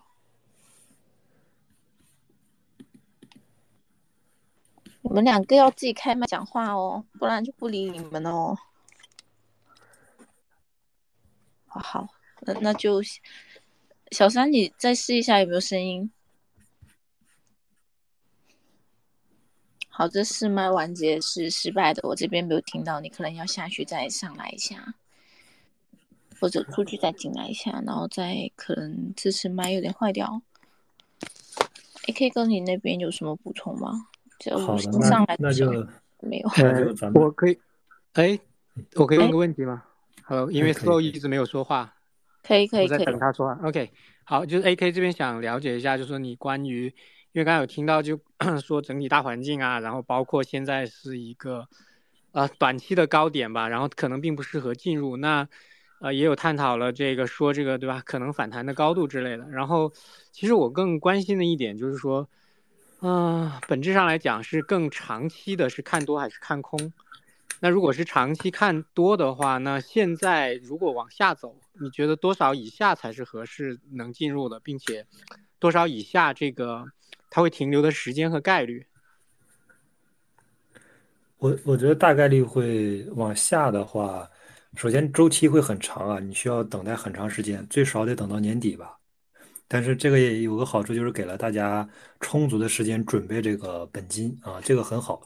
就是咱们一嗯、如果说到年底，然后因为年底它面临同时面临两个事情，第一就是说暂停加息结束啊，然后到年底呢，它基本就是要要这个要降息了啊，然后这是一个判断的预期吧，可能大概年底那个附近啊，不一定是年底，但也有可能到明年，也有可能到明年，比如第一季度也有可能。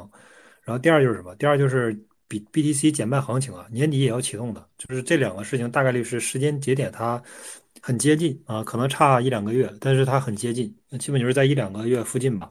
然后你一旦启动减半行情，那就又到下一轮牛市了。所以说，一般都是前半前半年吧，前六个月就开始启动。但是如果说根据你具体的宏观环境，有可能是。呃，提前四个月啊，也有可能提前七个月，也有可能，但是大概率这个这次判断，我觉得就，呃，不会提前六个月，那可能就就就提前四个月吧，概率比较大。然后，呃，首先肯定年底会启动行情，但是启动之前，那肯定是有一轮这个衰退嘛。衰退的话，呃，一万七吧，一万七，我觉得是比较关注一下这个时间节点。嗯、它破两万还是一个大概率事件，肯定会跌破两万啊，就是我觉得概率比较大，但是跌破两万。嗯，跌破一万七的概率也很低啊，因为在一万七到两万一的这个筹码太密集了啊，一一旦跌到这个附近，会有很多人去继续买，然后呢，算是拉低自己的持仓成本也好，或者说到这个价位大家都觉得可以买，因为上一轮其实，呃，一万五是一个很短的时间它就回来了，呃，一万七是大多数时间都是在这个时间，所以这一轮它算是一个很强的支撑位。即使跌的话，我觉得很难突破一万七啊，就是一万八以下吧。我觉得那就就开始开始买呗，逐渐买买买。然后如果说一万七跌不下去，那就直接 all in 了。如果说一万七能跌下去，那也 all in。对，就大概是这个逻辑。啊，好的，感谢。哎，呃，但其实整体长期来讲，依然是这个对 BTC 还是在一个多长的时间里面看多呢？就这个它也不可能永远涨下去的。嗯，二五年。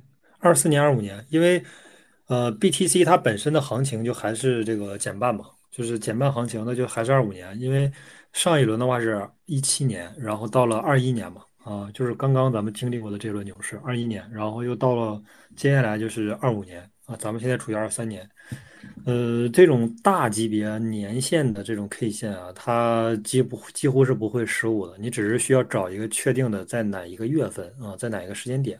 在二零二五年哪一个时间点，哪个月可能很难定位啊？但是二五年达到了这个你止盈的目标，你就止盈呗。因为你要多多指标判断嘛，比如说一个是价格，一个是时间啊，它俩达到了你就都要去做呀。你不能说，比如说价格达到它一万七，我就觉得很低，那我就可以一直买。然后这个时间咱们判断，比如说是二五年，二五年，然后咱们具体不知道哪个月份，那你就可以就是说，第一是说我达到了十万美金，我就可以卖，或者我比其他人低一点。我九万八我就开始卖，是吧？这完全可以，我就提前挂上去，那我就止盈嘛。然后另外一个是，假如说，呃，时间到了，到了这个时间，你觉得过了二五年它不行，马上已经时间过去了，都到二六年就已经没有牛市了，那那你这个时间也该卖了啊。就是说，多指标判断，然后哪一个其实达到了都要去止盈或者止损啊，或者是买入。对。哎好，那个第三个问题就是关于减半本身。这个就是减半本身的这个呃影响影响力或者是这个效果，它其实是在持续减弱的。这个源于呃存量市场和增量市场的比值在发生变化嘛。这个最开始的时候，全是增量嘛，第一个快挖出来的，对吧？有一百个呃这个比特币，然后市场存量是零个。那到现在的话，这个整个这个存量和增量，就是这个减半部分影响的增量和市场存量的这个比值已经相当小了。那你预计这边说未来关于减半这件事情还会有可能持续多少个周期之后，就可能对市场的影响就微乎其微了呢？呃，这这是一个很好的问题啊，因为我解释一下，其实咱咱们叫做 BTC 减半行情。但是跟 BTC 减半其实关系不大，它只是一个时间节点而已。就是说这个大家区分开，为什么？因为咱们就说上一轮行情，上一轮行情它是 BTC 减半导致的吗？其实不是啊，整体的牛市发动机，这个 DeFi Summer，然后又到 NFT Summer，完全是以太坊驱动的。现在已经沦为技术驱动了，就是 BTC 它只是一个时间节点，一到这个时间节点，那我就要炒新的叙事、新的概念，然后我要去。呃，带动新的资金入场，就是我要有一轮新的这个这个 formal 的东西嘛。它不是说啊，到这个时间节点我就要就要就要讲减半这个故事。这个故事其实早就已经不适用了。现在是，呃，上一轮已经沦为以太坊驱动了。我觉得大概率这一轮其实叙事驱动啊，肯定还是大概率。如果你不讲金融避险啊这些故事以外，大概率还是以太坊驱动。这是一个。嗯，大概率事件吧。其实它只是一个概念而已，它就有点像那种，就是说，呃，比如说过年，它就是一个概念。到了过年，你不一定说一定发生什么什么什么事情，不一定。大家只是说喜欢这种喜庆的这个这个这个啊这个氛围。然后其实 BTC 这个环节早就过去了，早现在大家早都不提什么真的减半呀这些，没什么影响啊，它也没什么价值，只是说大家利用这个时间节点去炒新的叙事，然后去做新的这种。呃，formal 的这个这种环节，然后引入更多的资金进来，对，其实它就是个时间节点而已。对，这个跟实际的观察也是比较这个呃相符的啊。但是整体而言的话，随着这个市值，这个你比如说现在这个就过万亿了以后，那它总不可能以后过一百万亿吧，对吧？或者说在什么时间里面能过一百万亿？呃，这个很难吧，因为。整个黄金的市值，我之前记得是五万亿还是六万亿美金啊？它，我觉得不太会，呃，不太会超过黄金太多。呃，一旦达到黄金的市值，我觉得就要讲下一个故事了。因为你现在，呃，说白了，咱们就是说，everything 啊，everything，一切的这个东西，它都是叙事嘛，这个是很重要的。就是说，咱。核心就是讲故事啊！你看这些最牛逼的人是吧？最牛逼的这个老黑 Bitmax 的那个 CEO，他其实讲的是什么？他其实讲的是啊叙事，他一直是给 BTC 在讲叙事、讲故事。像这种就是说啊灰度的，或者是说这种 Coinbase 的 CEO，他其实核心就是干什么？就是要给 BTC 讲新的叙事。但是黄金这个叙事啊，我觉得很快就要失灵了，因为我觉得下一轮大概率就要超过黄金了，这是一个大概率事件。就是我现在看一下黄金的市值，黄金六万亿，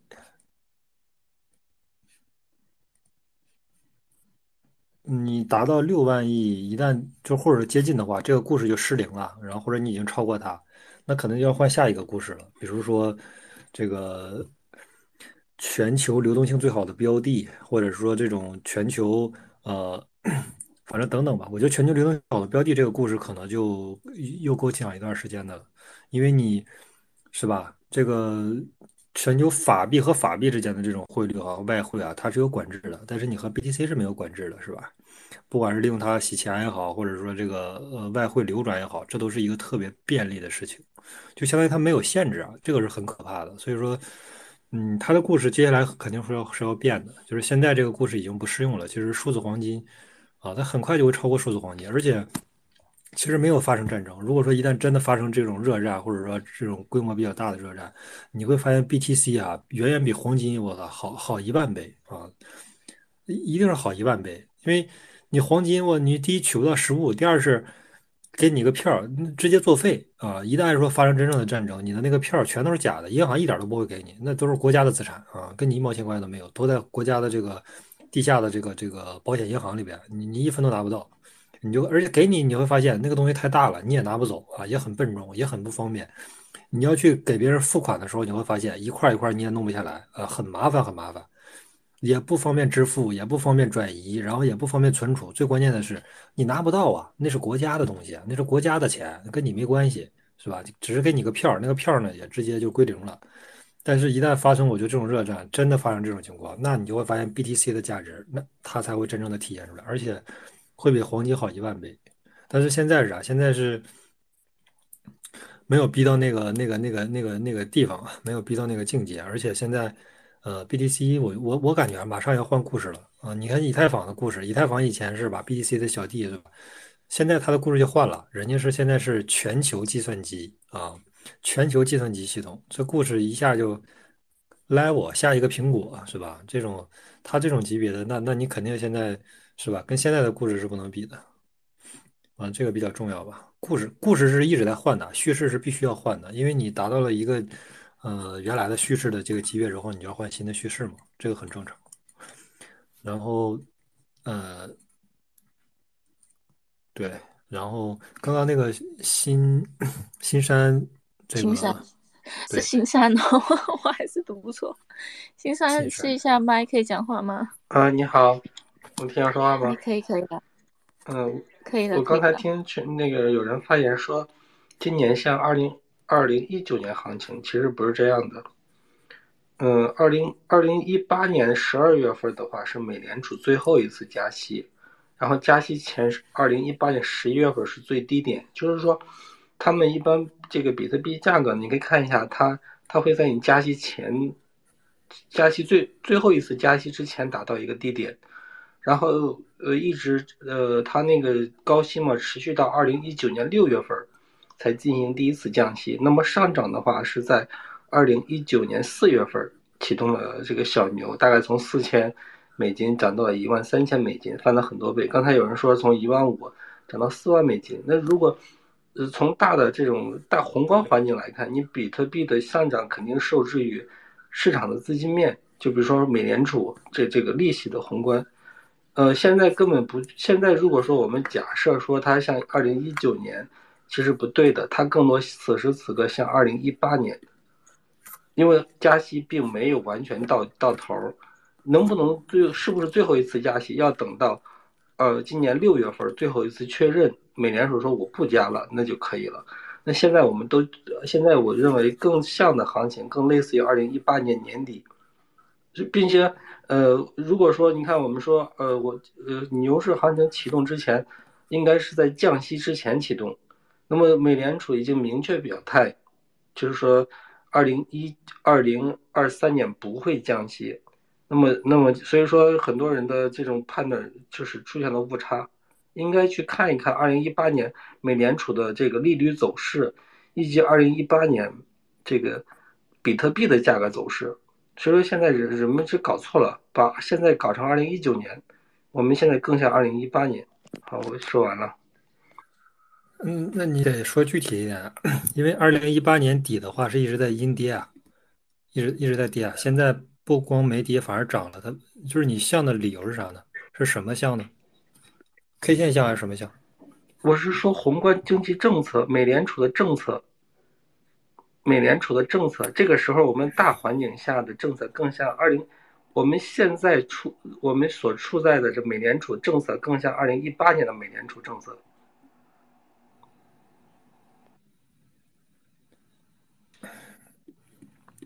呃，哦，小小新山这边的话呢，因为。为什么我们说这是一个小牛的原因，是因为我们买入的点，就如果你有一直追持续追踪 Master 的话，我们买入的点呢，大概是在十二月份。所以，我们今天一开始的时候也说，这是一个没有预料到的，对我们一直有追踪我们 Space 来讲的小伙伴呢，是一个没有预料到的小牛市。因为我们现在简单一点说的话，有一直追踪我们 Space 的听众们，应该最少有一倍的收益啦。那那如果是现在这个时间点再买进的话，那就比较困难来讲，说是一个小牛市，或者也是我们上一期已经就是最近开始横盘的时候，我们已经开始呼吁说，大家还可以拿住，但是要开始设止盈点，要准备要卖出了。那所以大概我们这边是因为我们这个呃时间点来讲，一直开 space，我们根据我们的判断来讲的一个这个分析啊。我是说，我没有说币价的问题，我是说币价肯定不会完全复制，就是每一次的行情它都不是说像统计概率一样完全去复制。我是刚才在讲的一点，就是说美联储的利率政策，我们此时此刻二零二零二三年的四月份的利率政策，更更像二零一八年。好好好，一八年十一。我给你解释一下，我给你解释一下，我给你解释一下，因为你呢是完全把宏观环境和咱们币圈的这个价格呢，你要做一个对比啊。那那这个首先这个它俩是没有关系的，就是说，呃。完全复刻啊是不可能的，所以说你说这个就是说，我就通过宏观环境，我就立刻判断啊它的这个这个这个这个价格。首先这个是大概率是不可以的，为什么？因为你在一七年、一八年的时候，那个时候市场容量还引起不到宏观的这些呃资金的注意啊，就是你规模太小了，你一共就一千亿美元的盘子是吧？大家肯定也不太搭理这个这个盘子，这个是第一点。第二点就是什么？第二点就是说。每次到加息的尾声啊，加息的最后的尾声，其实是美股的一轮小牛市，并不是币圈的小牛市。我们只是说现在的呃红呃这个数字货币的这个领域，它现在已经严重和这个呃叫什么纳指和和这个美股的这个走势呢，基本是重合的概率很高啊，百分之六十几的关联度。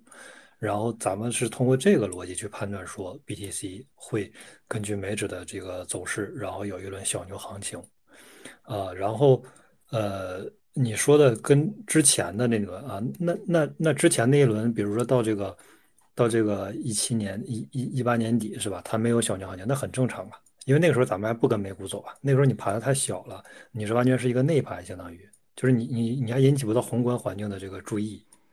啊，所以之前那一轮美股是有小牛的，但是咱们这个是没有，这是很正常的。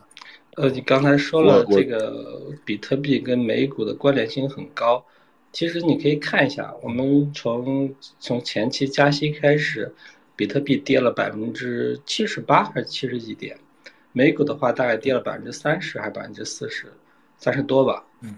那么这个就完全就是，呃，这个你要说关联度高吧，我觉得这样关联度差了一倍，这个标准差太大了，感觉。我我想说，就是如果在现在大的环境之下，呃呃，美股的话，你刚才说美股它有它的盈利能力做支撑，而币圈的话，它就没有所谓的比特币，没有说我今年的利润是多少，它不存在这个概念。那么它有不同的这个这种估值的模型在里面，呃，这个。现在我我个人还是判断正常正在这个大的环境之下，呃不太好。那么比比特币虽然是有，就是说所谓这一次从一万九涨到两万八，说三万美金，我认为来说它的呃环境还是负面的。就算现在强势有，就是呃比如说像 USDT 增发了七十亿美金，在逆势去拉升，我们也会看到它在二十二号美国加息。呃，它就逆势的去去拉拉起来，但是这样的话还会算逆势而为，并不是顺势而为的行为。我觉得它这一次并不会全方位的拉升，拉不起来。大的环境下还得往下走，要要调到五月份、六月份，甚至美联储不取消了，就是不管最后一次加息还是不加息，在五六月份才会启动真正的呃行情，四月份不会有大行情启动。嗯，可以可以。呃，然后你要是之前没有听之前的那个复盘的，你可以把之前的，呃，多听几次啊，听次数还是太少，呃，然后，你刚才说的这些，其实就是怎么说呢？我感觉就是毫无逻辑啊，毫无道理。你要有自己的金融体系，你知道吧？就是你说完之后，我都不知道该怎么去说你，因为你这个东西，就就是我我已经不想去反驳，就是你说的话的本本就是出发点就是错的，我都我都不太想去说，你知道吧？嗯，我 BTC 它是一个加强版的纳指，知道吧？加强版知道是啥意思吗？人家跌百分之一，你跌百分之三；人家涨百分之一，涨百分之三，这叫加强版，你能区分一下根据币跟股票的估值估值的区别吗？如果你只是是谈关联性而不谈内在的东西，那你基本上这个结论就是很很缥缈的。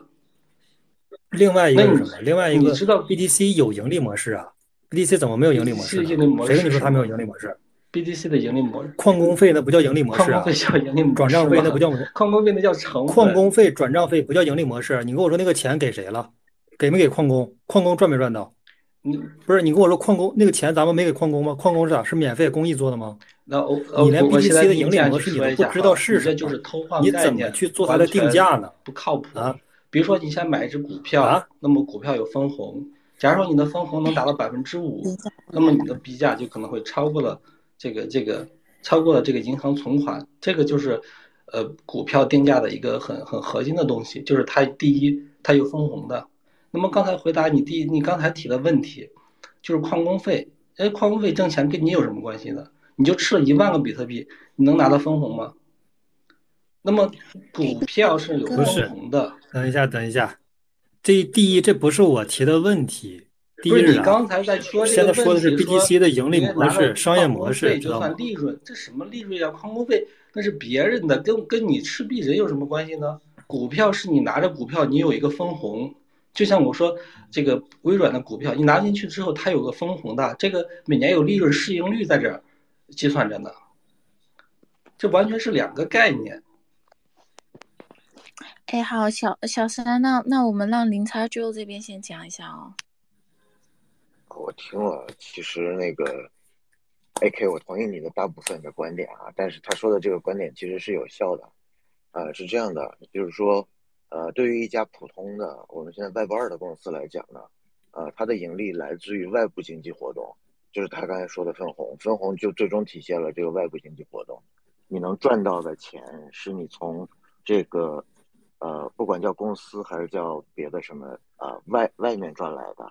所以它可以分给你，分给所有的持股人，而不管是比特币和以太坊，它的经济活动，它的这个利润来自于内部的经济活动，这就是很多那个传统的人他会认为比特币、以太坊都是盘子的原因，因为以太坊的减，它的它的销毁，然后比特币它的这个，呃，这个给矿工的钱，其实本质上它都来自于内部经济活动，你从外面赚不到钱，对吧？一分钱你也从外面赚不到。这就是很多人认为它是盘子的原因，所以，对，也许他的表达会有一点，就是说问题，但实际上他说的这个点是对的。嗯，我说，哎，那有个小疑问啊，我现在把以太坊存在了二点零上，我现在每天可以获取收益，那我这个不叫分红吗？这个叫什么？呃，你说的很对啊，是这样，就是首先以太坊二点零是最近这个时期才有的一个叙事，对吧？是这个时期才有的一个叙事，原来比特币肯定是没有这个叙事的。然后第二，那你再考察这个，呃，二至三的这个类似于国债分红的东西是从哪里来的？美国国债的分红是很明确的，那是美国的税收，对吧？他从他从美国各个公司那里收来了税，然后呢，你的资金支持了这些公司，然后他回给你这个呃国债利息。那以太坊是从哪里来的？它不还是内部经济？呃，它不还是内部经济活动吗？我我并没有在否认以太坊和比特币有价值啊，就是但是不是个内部它内部经济活动，部它不也是从外部经济进来的钱吗？不是内部经济活动就没有价值吗？嗯它内部的经济的钱是从哪儿来的呢？从它无中生有的角度来啊讲增发出来的内部经。哎哎哎，来来，哦哥，那那其实要不然这样讲吧，我觉得大家看的观点不一样，你们可能还是就传统经济上面来看的话，那肯定是，啊，就是我公司发行了什么，在做一件事情是对外的。那如果是放以太坊上面，以太坊的整体这个白皮书的形容跟比比特币还是不一样啊，对吧？以太坊是一个基础建设公链来的嘛，那你公链上面上面给就是大家项目 NFT 上面给它做建设那些再分给其他。那如果这样讲的话，那其实以太坊你可以把它看成苹果啊，对吧？那它 staking 那些不就给股给分红啊？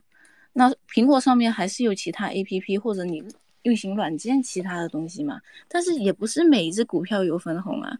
那你如果对对标比特币，你也是看说大家怎么去呃利用它作为一个底层的一个这个 DeFi 应用啊，或者是公链啊应用啊，代币模型是要怎么样，也是靠大家这个呃一起去努力的嘛。那就好像最近比特币也出了这个比特币的 Ordinary 的一个 NFT，那是不是有人来上面做事之后，他对外就起码是对我们币圈。除了炒币的人以外，也开始触及到这个小图片的人群了嘛。所以我觉得啊，大家就可能，呃，就不只是白皮书上面的问题，可能是大家看的观点不一样，所以现在就看法有点不一样。但是我们可能这边的分析长期是哪一个？就是，呃，如果大家没有看前几天或者以前的，有一些我们还是有片在上面有做一个推文的简介什么的，然后大家也可以去看一下，好吗？呃，对，可以。然后另外一个，啊，因为我对股票啊，我本身也不炒股，我也不是很关注股票啊，对这个也不是，对，不是确实不是很熟啊。然后，但是另外一个点就是啥呢？呃，一个核心的理论啊，就是市场是不会犯错的啊。你一旦市场走势跟你预期不一样啊，那不用选，不用想啊，那就是你错了。赶紧纠正就行了，不用给人就是说又降啊又干嘛，就没有任何意义啊。而且我呃之前其实做这一次这个预期啊，本来预期说这一轮有一轮小牛嘛，可能也没有想到啊，就是说本来是等着说大牛市去的，结果我们当时想的是说，如果说没有这轮小牛市，我们就直接等到大牛市嘛，就是说你要做好预期嘛，啊，一旦和你这个预期，Hello Hello，那你就做好准备嘛，是吧？对，嗯，是主宰者吗？还是哪一位？对我先。哦吧，好，我讲三点吧。嗯，呃，第一点呢，这个这个牛市或者是小牛，肯定已经在酝酿，并且开始了。这是有现实的政治的因素、经济的因素所决定的，这是第一点。第二点，呃，一定不要拿着过去的数据预测未来，历史是永远无法预测未来的。所以不要一八年怎么样，一七年怎么样，这些东西没有意义，要看现实。这是第二点。第三点的话，这个加密领域一定是有盈利模式的。什么叫盈利模式？就是你只要想做一件事情，它一定有盈利模式。包括农民种地也是有盈利模式的。所以现在这么多人在做这个加密，而且加密区块作为未来的一个重大趋势，它一定是有盈利模式的。只不过这个盈利模式。现在更加是偏向于一个过渡期，一个一个一个一个建设期。当所有人的很多的业态、很多的这个这个组织形式啊、商业模式都进入的时候，就一定被所有人所接受，还有看到。好，OK，就这三点。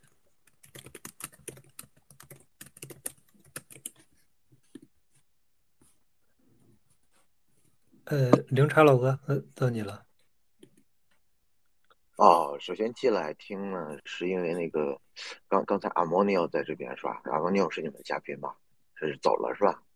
呃，是这样的，就是大概也就一两个月前吧，哎，半个月前吧，我跟阿莫尼奥在老挝呃聊过很长的时间啊，我们俩分别都大概都是在一万五的时候，他超了五成，我超了三成。啊，因为实际上风险还是很高，所以都没有满仓。呃，那聊一下，简单聊一下我对现在市场的看法。呃，先聊一下我自己的操作啊，一万五超的比特币我已经全出完了。啊，大概比特币一万五的时候，以太大概在一千出头，啊，一千到一千一之间晃悠。其实那段时间挺长的，因为我是用定投抄的，那就说明那段时间挺长的，对吧？我是每天买。然后每两天买，大概这这种买法，然后以太还没出，因为正常来讲，以太的弹性应该更大一些。如果有所谓小牛市的话，那比特到就算比特到头了，以太也没到头，就大概是这么个情况。好，这是操作。然后对市场的看法是这样的啊，呃呃，刚刚才聊的那些东西，其实我我想该听清楚的人也听清楚了，是这样的，就是说。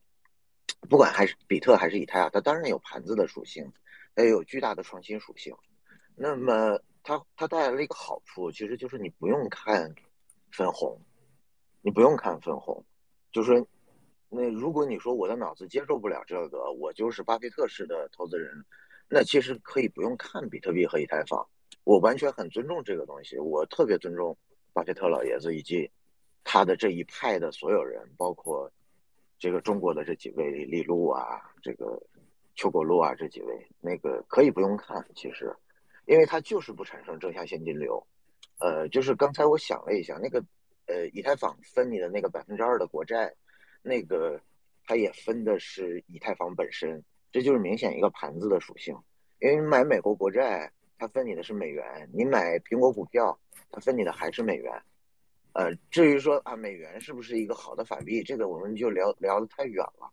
但 anyway，就是说，那个区块链的技术兼有盘子的属性和巨大的技术创新和理念创新，这个是没错的，是吧？啊那好，那个呃，我们再说回来啊，我我我觉得以这个为前提的话呢，呃，就是区块链啊，或者说加密货币本身的基本面其实是没问题的。现在真正有问题的是，呃，世界的宏观经济区，或者说联储，真正有问题的是联储。呃，我倾向于呃纳斯达克是要崩的，我倾向于道琼也得崩。那这样算下来的话，标普就肯定得崩。呃，标普现在的 PE 已经高于零八年崩盘之前了，就是那场最人类有史以来最巨大的泡沫，在现在的情况下高于零八年了，那标普该不该崩？我我倾向于是要崩的。呃，纳斯达克现在离呃历史高点，人类有史以来的纳斯达克历史高点，呃也就百分之二十，你再涨百分之二十到历史高点，那你思考一下，上一次到历史高点的时候是什么样的这个？呃，货币政策今天又是什么样的货币政策？接下来两三年又是什么样的货币政策？呃，CPI 商品性的 CPI 已经降完了，基本上该降的降完了。呃，粘性 CPI 是最终要解决的那个问题。那粘性 CPI，呃，我倾向于，呃，CPI 会停在五，因为五以下的那些东西都是什么医疗啊，呃，本地的房租啊，教育啊。呃，然后本地的一些服务啊，这些东西是不能靠油价什么降下去的，这就叫粘性的 CPI 啊。所以我倾向于下面是美股会把加密货币带下来，因为这一次加密货币的牛市本来就是机构炒上去的，怎么炒上去？那他现在退出了，机构现在基本上全面退出了，那怎么炒上去，怎么跌回来？所以呢，我自己呢也算是知行合一。我在一万五的时候，呃，我用定投的方法，然后抄了。我和 Amonio 一起坐在那里抄的老我，然后现在那我觉得差不多到了，我不建议任何人现在再入，呃，有可能涨到三万五到四万五，但那部分我就不不是一个严肃的投资者该吃的那个那一段了，好吧？啊，我说完了。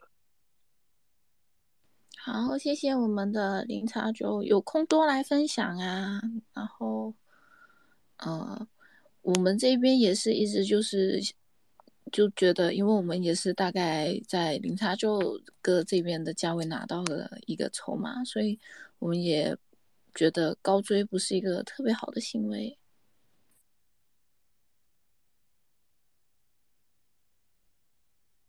A 哥，你回一下吗？好的，我觉得挺好的。反正我觉得分析的过程就不就大家就。可能不一样是吧？大家也没必要，就是说这个求同存异嘛，不一样也很正常。大家就自己有自己的这个金融体系和逻辑啊，但是操作其实差不多啊。我们是在一万七左右是 all in 的啊，没有什么分批，就是 all in 的啊，成本也是在这个价位。然后现在的建议可能也是说不建议追高嘛，嗯，然后持有的话就建议继续持有啊，然后等到一轮这个上涨，然后再出售掉，因为。现在这个价位，你说卖吧，止盈其实也还好，也没有多少，百分之五六十、六七十，或者说多一点到百分之百。如果你买的币种比较好的话，可能你呃再等一等，我觉得会有一轮。我觉得这个，因为你成本价低嘛，其实也无所谓，不 care，也不会低到一万七，是吧？呃，可以继续持有。然后，嗯，没有持有的，那那那反正结论是一样的，没有持有的话就。就不要追高了，因为这个价位确实也不是一个很好的买入价。然后，呃，Charles，我看 Char Charles 老哥上来了，对，他也留言了一个交易不可复制，历史可以参考，提高现有的概率，但是没有直接关系。那 Charles 老哥这边，Hello，啊，你好，你好，我我听你们。说的都很专业啊，我我我也是个新人，但是我有也有一些心得啊，就是刚才有有个老哥就是说这个过去历史上这个交易是是什么样的，是吧？当时的经济数据啊、经济环境啊，是吧？这个我都承认。但是我我就表我表达观点就是什么意思啊？如果历史可以复制啊，这个挣钱就很简单了，是吧？那么多理论，那么多 K 线，它不都是在用历史的这个规律总结出来的吗？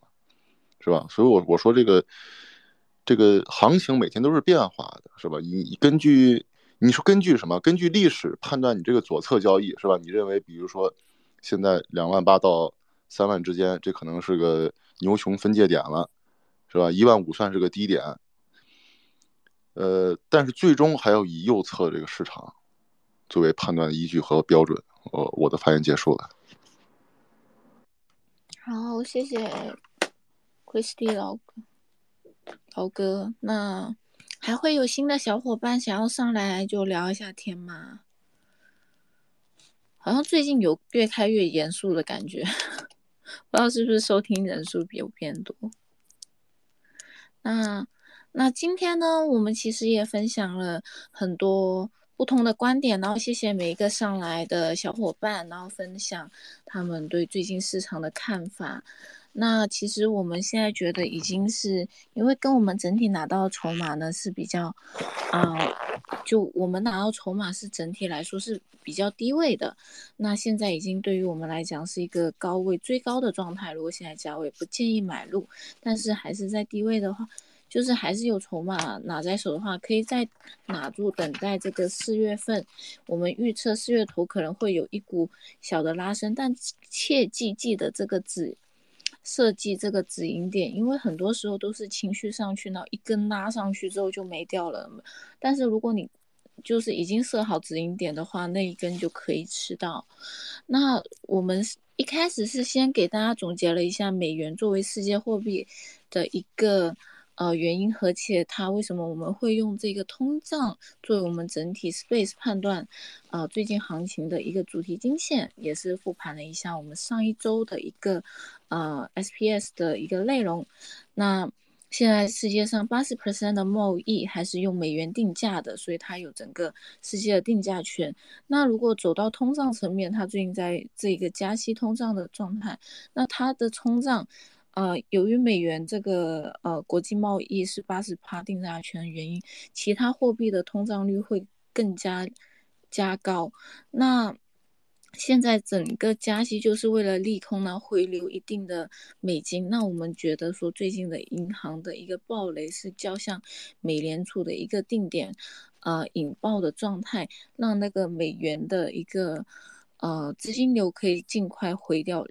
回到美国，就放在世界不同的资金流，尽快回到美国，因为可以看到说最近，啊，这个崩盘的这个它是有赔偿投资，就是储户，但是投资者或者是持股的者的话呢，它是没有赔偿的。就大家持股的投资人的话呢，大家会直接变零，就好像 Credit Suisse 那边的话呢，就瑞士的养老基金啊，或者卡塔尔或者一些香港、新加坡的。呃，一些银行会受损，因为他们持有的是它直接的债券，而不是存户。那现在因为，呃，美债的原因呢，很多银行都持有大量的这个亏损的资产吧，亏损的美债资产。那如果他们直接割肉卖出的话，就会发生这个好像 SBV 的。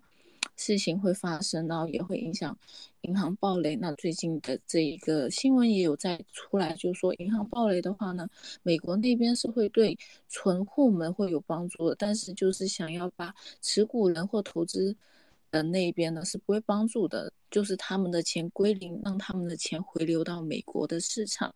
那我们现在预测的话呢，呃，五月份二十五个。一批的一个加息或者六月份的加息还是有可能进行的。那通常比较，呃，降息或者放水是一年或半年后。那最近我们判断会有一个小牛的行情，基于就是四月份，嗯，就是我们现在整体这个，呃，币圈的一个资金量呢，已经可以达到跟一个美元有一个挂钩的状态。那美股呢，通常都会在这个。呃，资金回流前夕呢，会有一个小的拉爆，这样子做一个小牛，然后后面还会再下跌下去的。哦，好，零差就这边，Hello，你先讲。你是不是自己说了太多，然后看到有人举手就很高兴？嗯，对，我再总结一下，然后就准备好跟大家说。我我看人，嗯我看人还挺多的，我想多说几个点，然后那个看有没有机会再交流一下关于这几个点。嗯，好嘞，好。我之所以想发言，前面其实我忘了是哪位说了，就是说比特币是一个比黄金好得多的，就是国际大宗贸易和这个价值储藏。呃，这个这个事情其实前两天我们在老挝跟那个银行的人交流过，就是对，就是说就这个事情是确实的，因为是这样的，就是说一个货币啊，它会先是 MEX，这个听起来有点拗口啊，这个东西叫呃价值交换，呃交换中介，就是价值交换的中介。然后后来呢，当它长期成为 MEX 之后，呃，就是经过一段时间，一般来讲会成为 SOV，就是黄金就很典型，一开始是个价值交换，然后后来呢，别人就不再用黄金来买卖了，然后就存起来作为一个储值。然后呢，不管作为 MEX 还是作为 SOV 啊，那个比特币都比黄金好太多。就是说，人类其实一开始的货币并不是黄金，因为黄金的东西挺难弄的，对吧？因为还得从那个河里淘，然后慢慢淘，然后好多人去淘，然后你旁边的河还不一定有金子，对吧？那个美国西部才有，那人得从东部拖家带口，死亡率百分之三十，跑到西部去才能有一淘金资格。呃，这个说远了。然后那个就是说，呃，其实真正实在的东西不是黄金，这个东西是这这个理念，这这个理念其实是一个，就是你一旦知道了，然后就没有办法再回去的理念。就是人们会觉得比特币这东西是虚幻的，因为看不到，对吧？然后而黄金是实在的，因为你摸在那里，然后藏在这个地下金库里面。那实际上不是。这这个这个观点我是从兰黎那里听到的，听到之后我们我们再再再经过几次讨论，然后形成了一个比较稳固的观点。这个观点是这样的，就是说，真正实在的是人类的需求，黄金只是个虚幻的东西。人类的需求是什么？你要有一个价值交换，对吧？然后你想要形成这种价值交换，然后在未来形成那个价值储存，那么。你需要的这个东西，或者叫一种技术，应该有如下几种三个特点。第一个是便捷性，对吧？你换起来比较方便。第二个是，呃，那么这个便捷性同时，呃，它它就导致了什么？就是说易要有易于分割，这个媒介一定要易于分割。原来大家用的是什么？就是最原始的时候，大家用的是贝壳、树叶、石头，对吧？那你看它和黄金比起来，会有一个什么结果？就是说。呃，不易分割，然后容易损坏，不易储存，对吧？然后呢，这是第一个，这是第一个叫便捷性。然后第二个呢叫稀缺性，因为贝壳、石头、树叶都不稀缺，对吧？你一开始，然后大家还能记得住，咱有一百个石头，然后交换的范围广了，然后你就不能，呃，你你你别人再拿一百个石头，因为这东西石头这东西很容易拿到，别人再拿一百个石头，到时候然后就就乱了，全都乱了。你整个经济系统就建立不起来了，所以黄金是因为它的特性符合了这个人们的需求，才成为有价值的东西，而不是黄金本身有价值。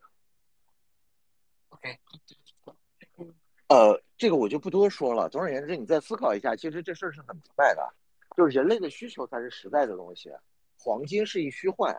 那么，如果有一个更比黄金更符合人类需求的东西，那就是理所应当的应该替代，就像黄金当年理所应当的替代了石头、树叶、贝壳是一样的。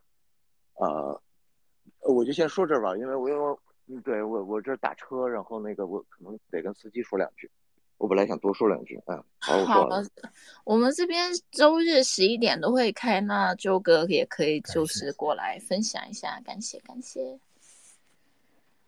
那哎，就那我再补一下，就是我们今天有提到几个关键的时间点，也是 AK 哥跟他其他的朋友们就聊说，可能在五月一号、五月五号、五月十五号的呢，可能会有一个补步下跌，因为现在宏观环境还是不好。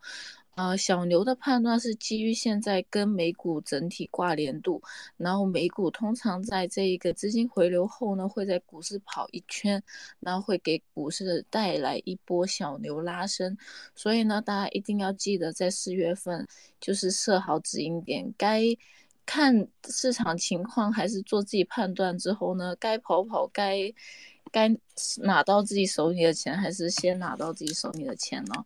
然后我们这边 Master 的 Space 呢，是每天早上十，不是每周日早上十一点钟就会有 AK 哥来这边分享的。